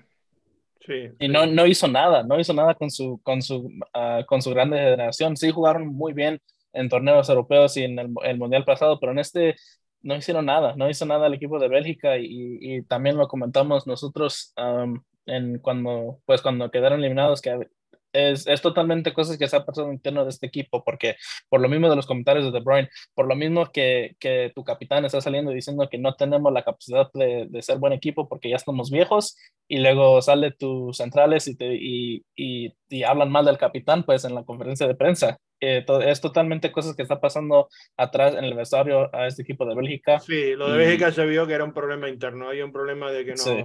No- Pero a- aún así, aún así con el problema interno que coincido con ustedes, sobre todo contigo, Alex, eh, yo de nueve en ese partido con Croacia y pasamos a la siguiente ronda, ¿eh? Yo vestido de... de- de- Sí, hay, sí, sí. hay que recordar que eso que Lukaku falló lo increíble, ¿no? Sí, no, o sea, a pesar de eso, estuvieron a un, Por eso, un de delantero gol, así, un nueve. a un gol a que Lukaku metiera alguna de las tres o cuatro que tuvo clarísimas, pero clarísimas, y no las metió, ¿no?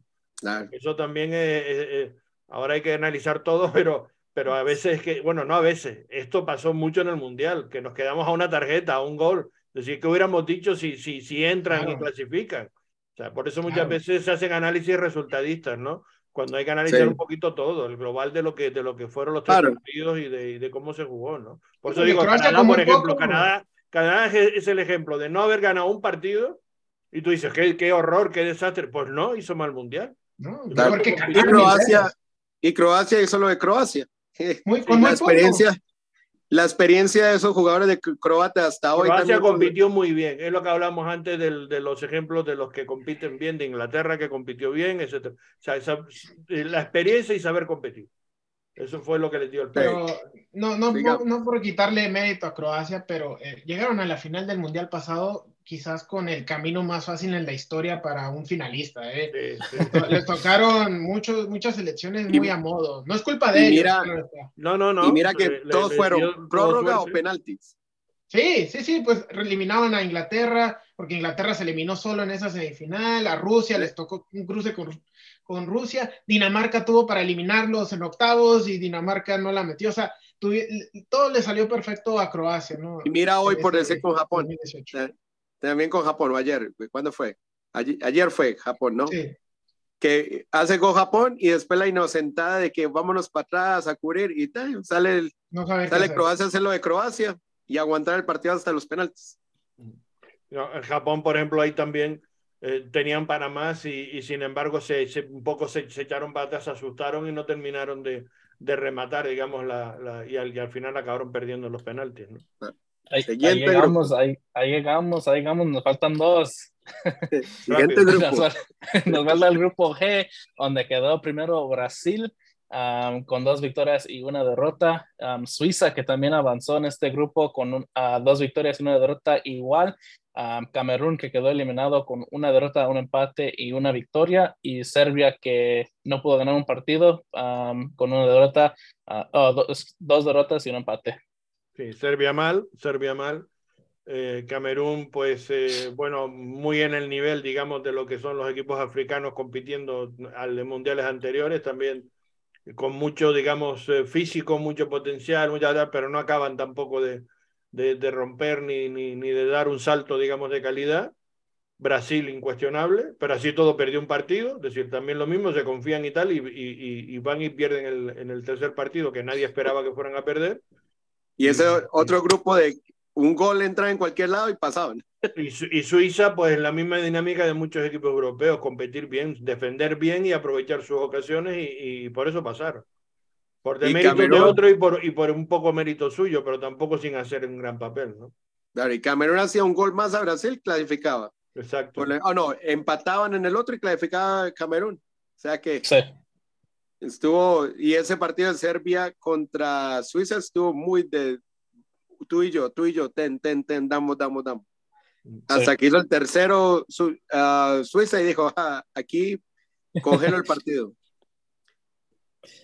Sí, yo, yo creo que entre, entre Suiza, Camerún y Serbia fueron un poco más igualados, pero totalmente el, el mejor del grupo fue, fue Brasil. No, es que después de ver el primer partido de Brasil, de Brasil yo le decía a mi esposa, joder madre, ¿por qué no puse la platica también en Brasil? La puse solo en Argentina, Pero- pero iba con la Chiqui. intención de ponérsela a los dos. Chiqui, ¿cuántas veces desde el 2002 que llevamos esperando que Brasil eh, La rompa. la rompa y no pasa. Esa generación del 2006 de Brasil. Bueno, inclusive antes, inclusive antes, en el 2010 lo eliminó aquí en Holanda, en, Rusia los eliminó aquí en Bélgica, o sea, ahí nos quedamos esperando que Brasil eh, sea Brasil y, y, no sucede, pues por eso no te culpo yo. No, pero ahora esta vez sí. Esta vez sí está haciendo el Brasil que todo ah, Tranquilo, que Argentina lo elimina en semifinales, hijo. Yo puedo ganar esta platica. Está haciéndolo hasta el momento. Estamos, Polonia. estamos en otro mundial ya cuando entramos en la fase eliminatoria. Acabamos con el grupo H, Corea, Portugal, Ghana y Uruguay. Eh, sí, sí, son el último grupo. terminó en el primer lugar Portugal con dos victorias y una derrota. Ah, en el segundo, que yo también fue un poco de una sorpresa, fue Corea del Sur, que terminó con um, un empate, una derrota y una victoria, y Uruguay, que tuvo la, el mismo uh, el mismo récord, que tuvo el mismo, jugó igual con un empate, uh, una derrota y una victoria, y gana que quedó en el último eliminado con, una, con dos derrotas y una victoria. Mm. Era otro de los, de los, eh, grupos que decíamos que estaba eh, tremendamente igualado, que era de un, de un nivel muy parecido a todas las selecciones que se iba, mm, los pequeños detalles, digamos, un poco iban a marcar. Portugal ha competido muy bien. Para mí está siendo una de las mm, selecciones que mejor están, eh, que mejor mundial están haciendo y también está yendo de menos a más. Y, y me parece que es eh, ahora mismo, eh, bueno, pues un, un rival, digamos, o un buen aspirante, digamos, a llegar hasta el final. Corea del Sur, pues sabíamos que podía competir y podía asustar y, y crear problemas y lo dieron, lo dieron. Gana pues también un poco en el nivel de los equipos africanos que le falta un, un, poquito más de, de, poder, de, digamos, de avanzar algo más. Y Uruguay para mí mm, tuvo mala suerte, se quedó al final. Se quedó. Eh, yo, creo, yo, creo, yo creo que un poco... No, no jugó mal, pero, pero no, no, no, no se le dio, ¿no? No le, no le, no le llegó, no le alcanzó el 2-0 que, con el que... Para mí, para mí Uruguay se eliminó solo sacando a sus dos goleadores cuando iba a 2-0 el partido. Sí, y yo, creo, yo creo que también lo de Uruguay. Puedes tener razón, puedes tener razón, sí. Es, un poco desesperante porque también tiene la plantilla para ser mejor. Tiene la plantilla que, con jugadores de, de gran calidad y, y, y, no pueden salir del grupo. Es un poco desesperante ahí para la selección de, de Uruguay. Sí. Y voy a hacer aquí unos comentarios porque tengo, tengo muchos amigos sudamericanos que siempre critican a México de, que nos eliminamos con las islas, de que no hay nivel en la CONCACAF, cosa que coincido, ¿no? Pero también en CONMEBOL.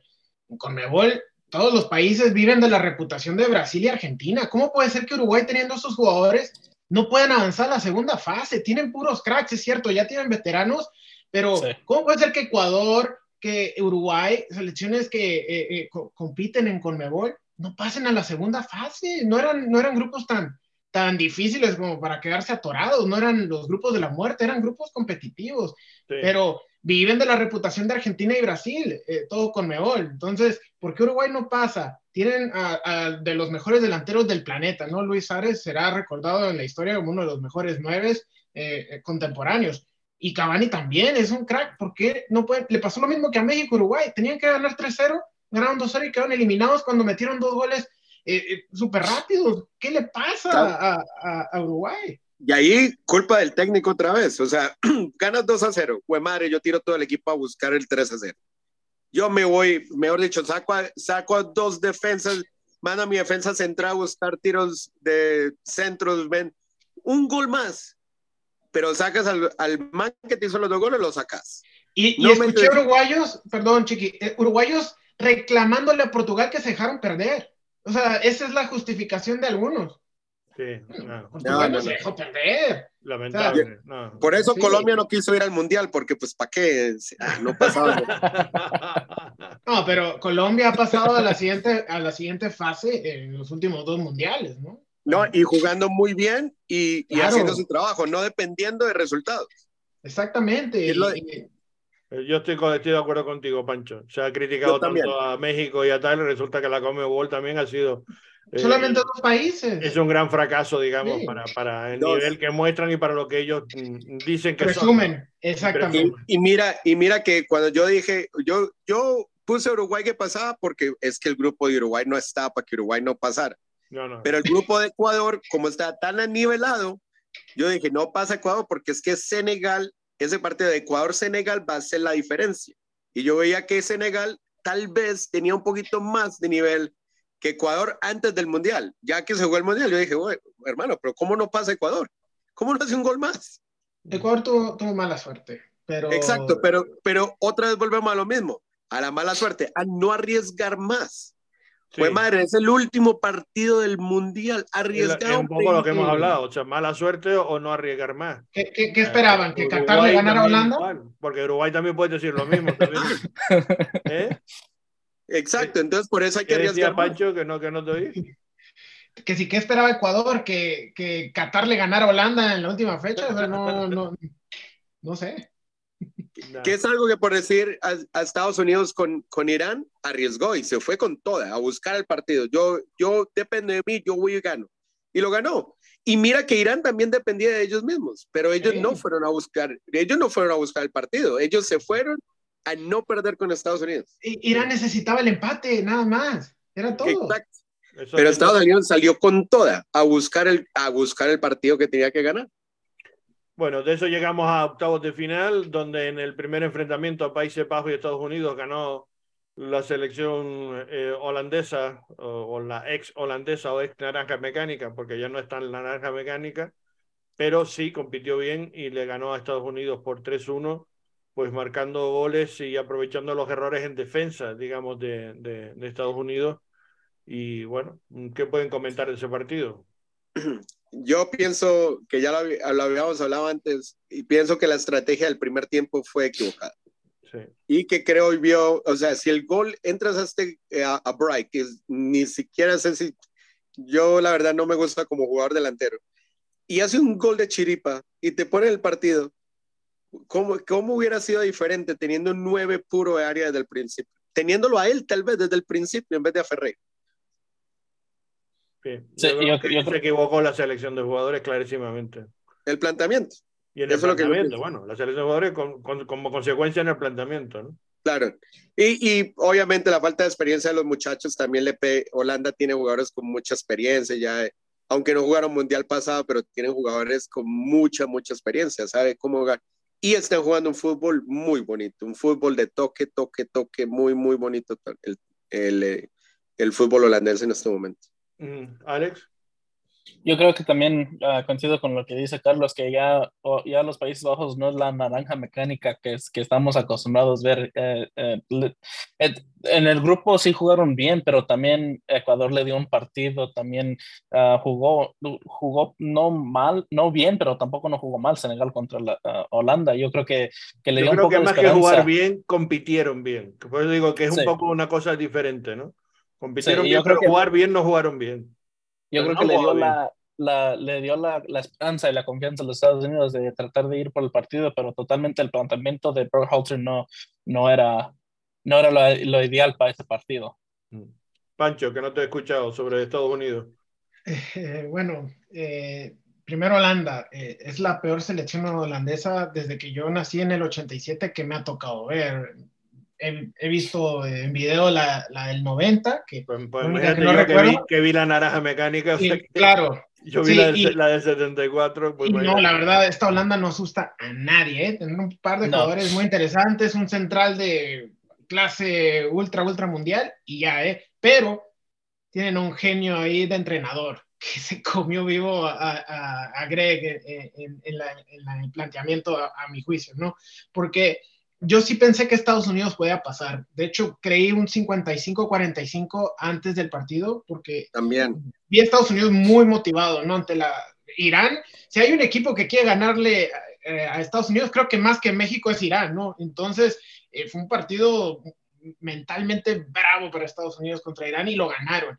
Y creo yo que tenían un envío anímico como para jugar mejor, pero los Sí. cazaron, los cazaron, así como Estados Unidos, no, se va a olvidar nunca, ¿no? En el 2002 le ganó a México exactamente igual como perdieron con Holanda, ¿no? Eran en el papel, eh, México era un poquito favorito en el 2002 y atacando, atacando, contragolpes de Estados Unidos lo liquidaron, ¿no? Los goles similares, metió gol Estados Unidos, no sé cómo, un, un, un, un gol este, rarísimo pero bonito y siguiente juega Holanda y lo define, ¿no? Entonces ahí me, me, da a entender de que más allá de la inexperiencia de Estados Unidos, el coach, el coach de Estados Unidos le falta muchísimo, a mi entender. Bueno, pues... Y creo que pudo haber hecho más de Estados Unidos. Países Bajos pasó, 3-1 ganó ante Estados Unidos y juega cuartos de final ante Argentina, que Argentina ganó 2-1, digamos, a Australia, también haciendo mm, bien, digamos, su papel, compitiendo y, y haciendo un buen partido y superaron a, a, los Socceroos. ¿Qué, ¿Qué, pueden decir de este partido? ¿Qué quieren comentar de esto, de Argentina? Los Socceroos estaban así de cerca de empatar ese partido y yo estaba sentado en el partido en cuanto pasó esa jugada al último minuto, al último segundo, no al último minuto, al último segundo, fue la última jugada del partido. Me, me, me dije, wow, ¿cómo no, ¿cómo no puedes meter ahí gol? Es el gol del empate, es el gol para llamarlo al tiempo extra, es el gol que le iba a dar la confianza a Australia uh, para tratar de sacar y quitarle la plata a Chiqui, pero no, en el final no pudo Australia y, y me siento, me siento por, por Australia, pero es Argentina. Chiqui. Pues se sufrió más de lo normal. Sí. la plática casi la pierdo rápido. Pero no, yo creo que es que es que tienes a Messi, hermano. Yo creo que Messi en este mundial, aunque a veces lo ves caminando, no hace nada, tiene una y pa, te desbloquea el partido. Después pero, iban 2 a 0. Pero Messi no es que no haga nada. Messi lo que hace. No, no, no. Mm, bueno, lo que hace Messi, ya lo conocemos, es decir, lo que intenta es un poco eh, despistar y, buscar otras opciones, buscar su, su momento, decir, pero no. No, no, lo digo, no lo digo mal, digo yo es, parece que no hiciera nada, o sea, está tranquilo, relajado, y de un momento a otro, pa, te desbloquea el partido. Después presionas, te pones 2 a 0, y de ahí, creo que en el 75 es cuando el, técnico ya empieza dice, bueno, esto ya lo tengo ganado. Voy a empezar a guardar jugadores para el partido que viene. Entonces saca uno, saca el otro, saca el otro, y viene el gol el gol en contra, si no estoy mal, porque no sé si fue en gol en contra o no, no me acuerdo bien. Y ahí sí. empieza la presión y los nervios y, y, Australia se viene para arriba. Y pero ya Argentina está desmantelada en su, en su táctica de, de ir por todo, todos estaban ya más relajados. Y fue en el minuto 77 el gol en contra de Enzo Fernández. Bueno, pero ya en ese momento ya había sacado a varios sí. jugadores. Y ya, y ya era como para, ya para congelar el partido y pa, le entra el gol. Entonces, no, y, igual yo pienso que Argentina le gana a Holanda. Pero también, también yo creo que yo, yo, creo que cambia mucho el, el errorazo que hace el portero de, de, Australia el partido, porque obviamente en ese tiempo estás 1 a 1, los eh, Australia no está jugando mal partido, pero luego vas y haces ese errorazo, le das el gol a Argentina y ahí lo tiene ganado Argentina. Yo, yo, yo creo que a mí, por lo menos, la impresión que me dio es que Argentina dominó claramente el, el, la dinámica del partido y, y, el, y, el, tempo y todo. Es decir, independientemente de que después casi se le da un susto al final, etcétera. Pero creo que, que, que fue un, un, partido claramente controlado. Al margen del resultado, lo apretado que esté, yo creo que Argentina controló y dominó. Y sobre todo por eso, porque tiene un jugador que hace la diferencia claramente, que es Messi, ¿no? Eh, Uno solo. Y, y, y, bueno, no, no uno solo. Yo creo que el equipo tiene un gran equipo Argentina. Me parece que tiene un equipo importante. Pero eh, regresó la Messi dependencia. La Messi dependencia el, volvió el, Chiqui Julián, de Copa América. El no, Julián era... Álvarez este también es un pedazo no jugador. importa, ¿eh? no importa. Desde está, que está gane explotando aquí en este mundial. Yo gano plata. Si Sí, ganan pero- el mundial, yo compro cerveza para todos ustedes, muchachos, con lo que yo me gano. ahí. No, no, evidentemente no es la selección argentina de otros años de, de- con superestrellas y tal, pero tiene un equipo bien montadito. Yo creo que es un equipo interesante. Eh, ahora vamos a, ahora hablaremos de los pronósticos que Vamos rápido, vamos rápido. Que, Y porque sí que se nos está yendo el tiempo y por eso digo que quiero comentar con rapidez lo que ha sido estos octavos de final y, y ya hemos pasado por dos partidos. El tercero es el Japón-Croacia, que acabó, fue uno de los partidos que acabó con, con empate y con penaltis, ¿no? Dos de ellos de los octavos pasaron. Este fue el de España de hoy y el, y el Japón-Croacia, ¿no? Yo tenía a Japón ganando ese partido, realmente. Ah, Yo yo, pensaba que, yo pensaba que Japón yo iba a ir a ser la Cinderella del, del torneo um, con lo que jugó en el grupo, pero resulta que, que como Y dice jugó la Chiqui, primera hora, la jugó muy bien a ese nivel. O sea, la Sí. primera hora de juego la jugó a ese nivel, pero cuando recibieron el empate, Empezaron ya a, a tal y después eh, empezaron a especular con el resultado de manera Sí. increíble. Igual como dice Chiqui, es Croacia. Croacia, en cuanto metió el empate, Croacia hizo lo que hace Croacia y ahí terminó. Y veías a Y también- mandando pase acá, mandando pase allá, Ujú. bajando el balón. Tomó, ¿Qué edad tomó tiene. Modric? ¿Cómo? ¿Qué edad tiene Modric? Que como Treinta 36, creo, ¿no? 37, me parece, ¿no? O por ahí. Sí, Sí, 36, agarra- 37. Y, y empezó a dominar y a tranquilizar todo y dijo, voy a llevar esto a penaltis porque en, en energía y en velocidad esto nos gana. Bueno, entonces vamos a bajar el ritmo. Sí. Ahí, No, se y- equivocó, y- ahí se equivocó Japón, porque Japón tenía argumentos para haber podido llevarse el partido. Se lo También- pudo haber ganado. También mucho crédito al arquero de, de Croacia, porque no, Oh. no, tres, tres, tres atajadas, no, no, es que, no es que fallaron los, los penales Japón, es que los atajó el arquero de Croacia y también es, eh, fue una, unos penales eh, especiales para Croacia ah, por lo que hizo el portero. Mm. Bueno, después Brasil venció a. Perisic. Rápidamente, Perisic es un crack. Continuamos. Sí, Sí. sí, Brasil goleó a Corea del Sur como estaba previsto y sin, y sin preocuparse demasiado y, y obviamente muy superior y, que sigue pues mostrando su, su gran favoritismo. Después en las otro, en la otra parte del cuadro, Francia y Polonia. Francia ganó 3-1 a Polonia también, yo creo que igual, es decir, ganando sobradamente ante una Polonia bastante floja y que no tenía que haber pasado, pero bueno. eh, Y- y no- Un. Mbappé fantástico, los goles de Kylian Mbappé. Sí, es eh, Francia muy buena, Francia, muy, muy, Sí, muy, sí, sí, muy buena. demostrando que tiene un equipo. Ahora, no es porque... Muy mi bien, Griezmann, por cierto, en esa posición, que no lo pone en el Atlético de Madrid y no le sacan el rendimiento de, de- de jugando en esa, en esa posición de, de enganche y realmente extraordinario ahí. Y, no, y lo que voy a decir no lo voy a decir solamente porque están aquí mis dos amigos mexicanos, pero yo creo que México le hubiera hecho un poquito mejor partido Sí. a Francia que Polonia. De Por- acuerdo. por ahí, no, tal vez no le va a ganar a Francia, igual lo hubiera perdido, pero creo que, que hubiera sido un mejor partido de lo de Polonia. Pol- Que Francia dominó a Polonia, lo vol- volvió el Sí. partido aburrido, como el de Brasil-Corea. Fue un partido aburrido. Fue, Brasil llegó, hizo pum, pum, pum, chao. Y Francia llegó, hizo pum, pum, chao. Vámonos, que la siguiente ronda, por favor. Inglaterra-Senegal, pues también a mí me decepcionó Senegal, porque no jugaba nada. No, no sé, sí que le valió con ser octavos, eh, en llegar a octavos, y, y- pero Que vamos. no tenían más. No Pero- tenían para más. pues no y, sé, y también, pero- y también, también el partido que jugó Inglaterra contra Senegal fue mucho más mejor que lo que hizo en el grupo. Es, es, eh, totalmente Sí, ha ido el mejor partido que jugó. Sí, el- sí, e- es el mejor partido que, que jugó Inglaterra en todo el Y mundial. fue, Y, y fue muy efectivo. Sí, Y sin embargo también empezó goleando. Y, y Pero ese- después, Ese Eh, partido dio sueño, ¿eh? Inglaterra Senegal ese primer tiempo. estuvo, sí, pero- sí, fue de los peores partidos, de los más flojos Sí. que, que, que- que se ha vivido. Y después acabamos con la jornada de hoy, con el Marruecos-España, que ya hemos comentado y que no quiero seguir insistiendo en Partidazo. ello. pero fue buen partido. Fue buen Muy buen partido. partido. No, el partido fue bueno. Por eso digo que a veces los resultadistas 0-0, pero fue un partido tremendo, tremendo. No, es- Lo que sí yo pienso es que España, yo creo que ya, ya Busquets ya no está para más. No, no la da. No, Eh, Busquets, yo estoy yo de acuerdo que- contigo. No busqué, hoy no, no tendría que haber jugado. no, para yo ser, creo que ser mentor. ¿Cómo? Pero Está para ser mentor, ¿no? Para ayudar Ah, y sí, sí, sí, sí. que es, que es lo que está haciendo Dani Alves en Brasil. No está para jugar, pero va a ayudar. Y ya cuando Brasil está clasificado, lo pusieron a jugar un partido. Solo jugó Y uno. casi mete gol, casi mete gol. Exacto. Pero y igual por decir, mira, por decirlo de Ronaldo hoy. Ronaldo no jugó hoy, desde el principio. Jugaron Sí, todos los sí. demás. Estaba Entonces, ¿qué previsto, estaba previsto. Lo que él ha escuchado es que el, el técnico inteligentemente pactó con él de que jugara esos partidos anteriores de grupo que eran menos trascendentes y, y que en los momentos claves no, no, iba, iba a optar por otras soluciones y la Claro. que ha salido muy bien, ¿no?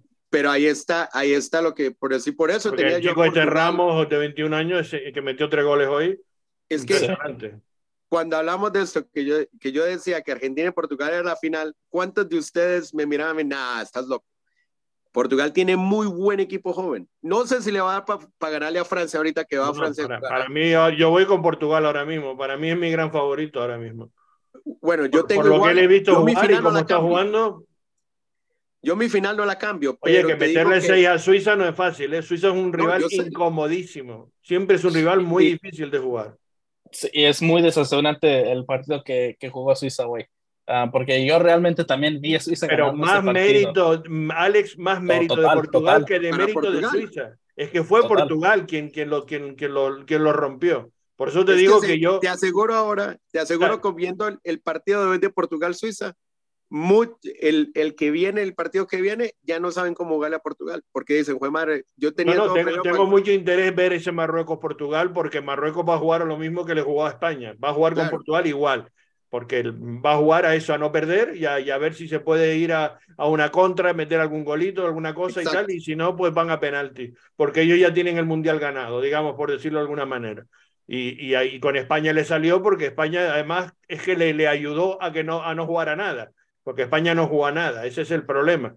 Portugal es- tenía contra Suiza un, un, un rival muy parecido a Marruecos en el sentido de que se cierran muy bien atrás. Yo, es, que, es que España ha jugado muchas veces contra Suiza y siempre se le ha dado mal también Suiza a España, porque, porque le ha planteado lo mismo, de cerrarse muy bien, de estar jugando a la contra, salir con rapidez y tal.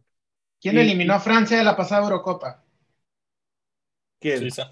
Ah, pues, pues fíjate, pues jugando a lo mismo exactamente, porque, porque lo, eso lo hacen muy bien. Y ahora los marroquíes están haciendo eso. Entonces, por eso tengo ganas de ver ese próximo partido de cuarto, Marruecos-Portugal, a ver si, si Portugal le hace el, le- el mismo partido que le hizo a Suiza que lo destrozó. Yo, creo, Bueno, yo, yo creo que yo- eso va a ser, va a ser clave. yo no descartaría a Marruecos. eh. Entiendo. el No, no, no, Marruecos no lleva, tiene, no tiene más que lo que le hemos visto hoy. Marruecos mm, Carlos, Yo- eh, fue- eh, en contra penales Portugal, todo puede perdóname, pasar. co- bueno, en penales creo que puede pasar cualquier cosa, pero si llega a penales Yo- sí. ¿Y cuál va a ser la meta de Pero Marruecos? yo creo, ¿Llevarlo pero yo creo que Portugal esta Claro. vez no se va a dejar llegar a penales, porque yo digo, la prueba es este partido con Suiza. Supieron con cómo y cómo hacer daño a ese tipo de defensa, a ese tipo de planteamiento. Yo lo que sí digo es que yo sigo con la final Argentina-Portugal. So, vamos ahí, vamos con nuestras Bueno, vamos a predicciones, pues. cuartos. En Marruecos-Portugal, vamos al revés. Marruecos-Portugal, ¿a quién Portugal. ahí? ¿Tú ves a Marruecos, Pancho? No. Ah, No, no, no, pero la verdad, la verdad, eh, el arquero que tiene Marruecos es como para eh, observarlo, ¿no? Portugal es favorito, me queda claro. Yo diría gana, gana Portugal 2-0. Inglaterra-Francia.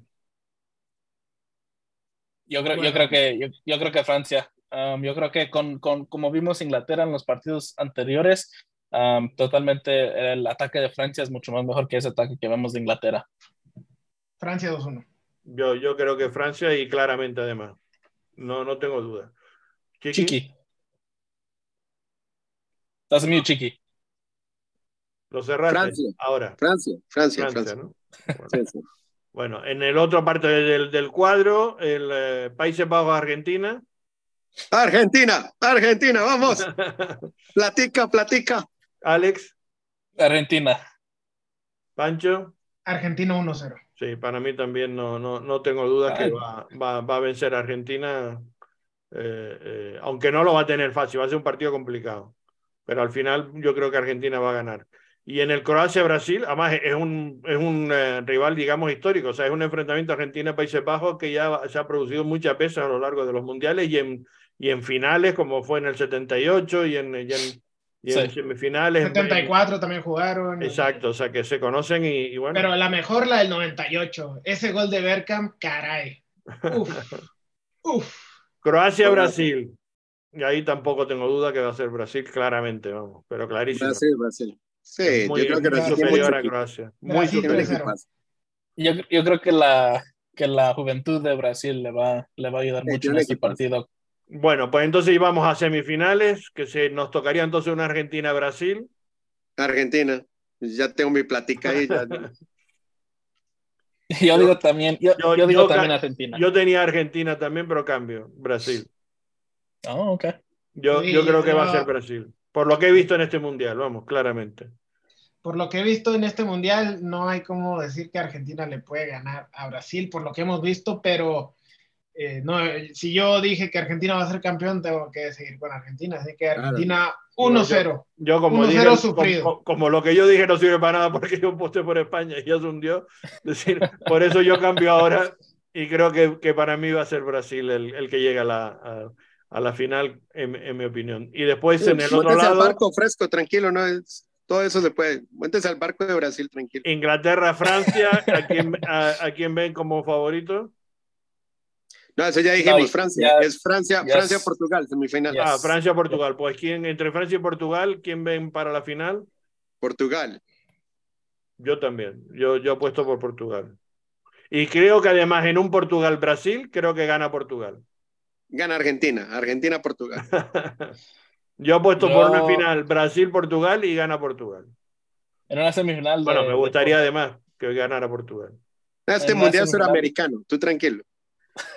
Sobre todo para, para que eh, Cristiano Ronaldo ya se marche con un, con un título mundial. Ah, yo, creo, yo creo que en una semifinal de Portugal-Francia, yo creo que gana Francia, pero también me gustaría ver Argentina-Portugal en la final por lo mismo de, de- del final del debate con- de Messi contra Ronaldo. Sería precioso, ¿eh? Un- una Sí, final. totalmente, eh, totalmente. Ronal- Ronaldo, eh, Messi, Y- y- los dos grandes jugadores que han dominado los últimos, no sé, dos décadas del fútbol. Ronaldo saliendo del banquillo, ¿correcto? No, no, sí, Obvio. claro, no va a jugar de titular, no, no, no te quepa ninguna duda. Messi sí, pero Ronaldo yo creo que jugará al final, la última o media hora o la última hora. Eh, Bueno, yo, yo voy Francia. le Yo voy iré muy bien a él. porque- Sí. pues con eso cerramos nuestro especial. dale. No, yo el creo- campeón yo- del mundo, el campeón del mundo. Falta el campeón, sí. Bueno, para mí, para mí el campeón yo he dicho Portugal, usted dice Argentina, yo, Argentina. yo creo que Portugal. Pero Yo coincido en que a mí me gustaría también, sería muy bonito una, una Argentina-Portugal, sería precioso. Si me acuerdo bien, si me acuerdo bien, cuando hicimos el podcast en el verano, um, y hablamos pues de los grupos, o sea, ya hace años, ah, tiempo, tiempo, tiempo, y hablamos de los grupos, yo me acuerdo que un chiqui comentó que iba a ser la final Argentina-Portugal, por lo mismo de Messi Argentina, y yo creo que, yo creo que la adivinó bien chiqui. Eh, yo no me, yo no me, no me he movido Pero mucho. desde el verano, pero desde el verano. Exacto. Desde que salieron los grupos, pues por eso te digo, no me Sí. he movido mucho, pero han, habido sorpresas. No Pero hemos acertado casi ninguno, bueno, ninguno en general el 100%, pero hay que reconocer que Chiqui es el que ha estado más cerca. En, en la Sí, sí, sí. No, es que, es que los 16 que pasaron, yo acerté, a ver, 6, eh, 7, 8, 9, 10, casi, ¿qué? 13.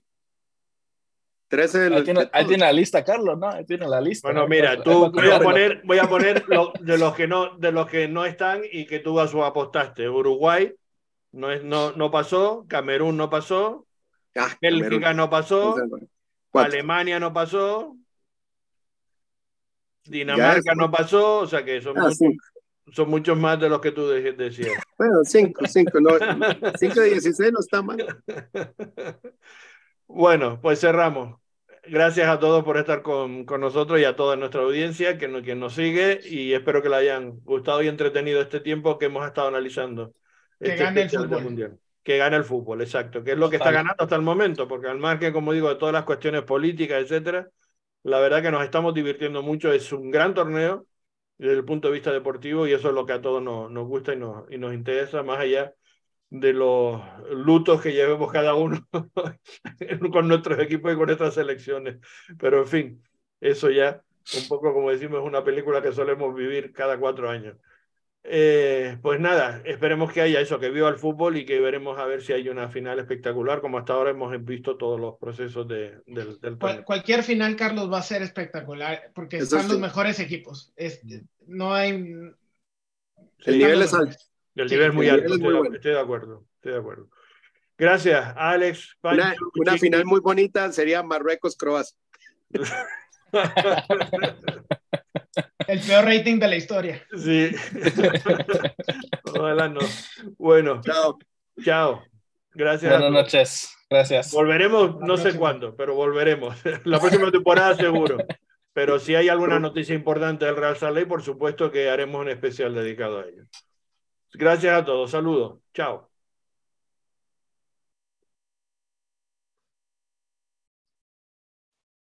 Chao, muchachos.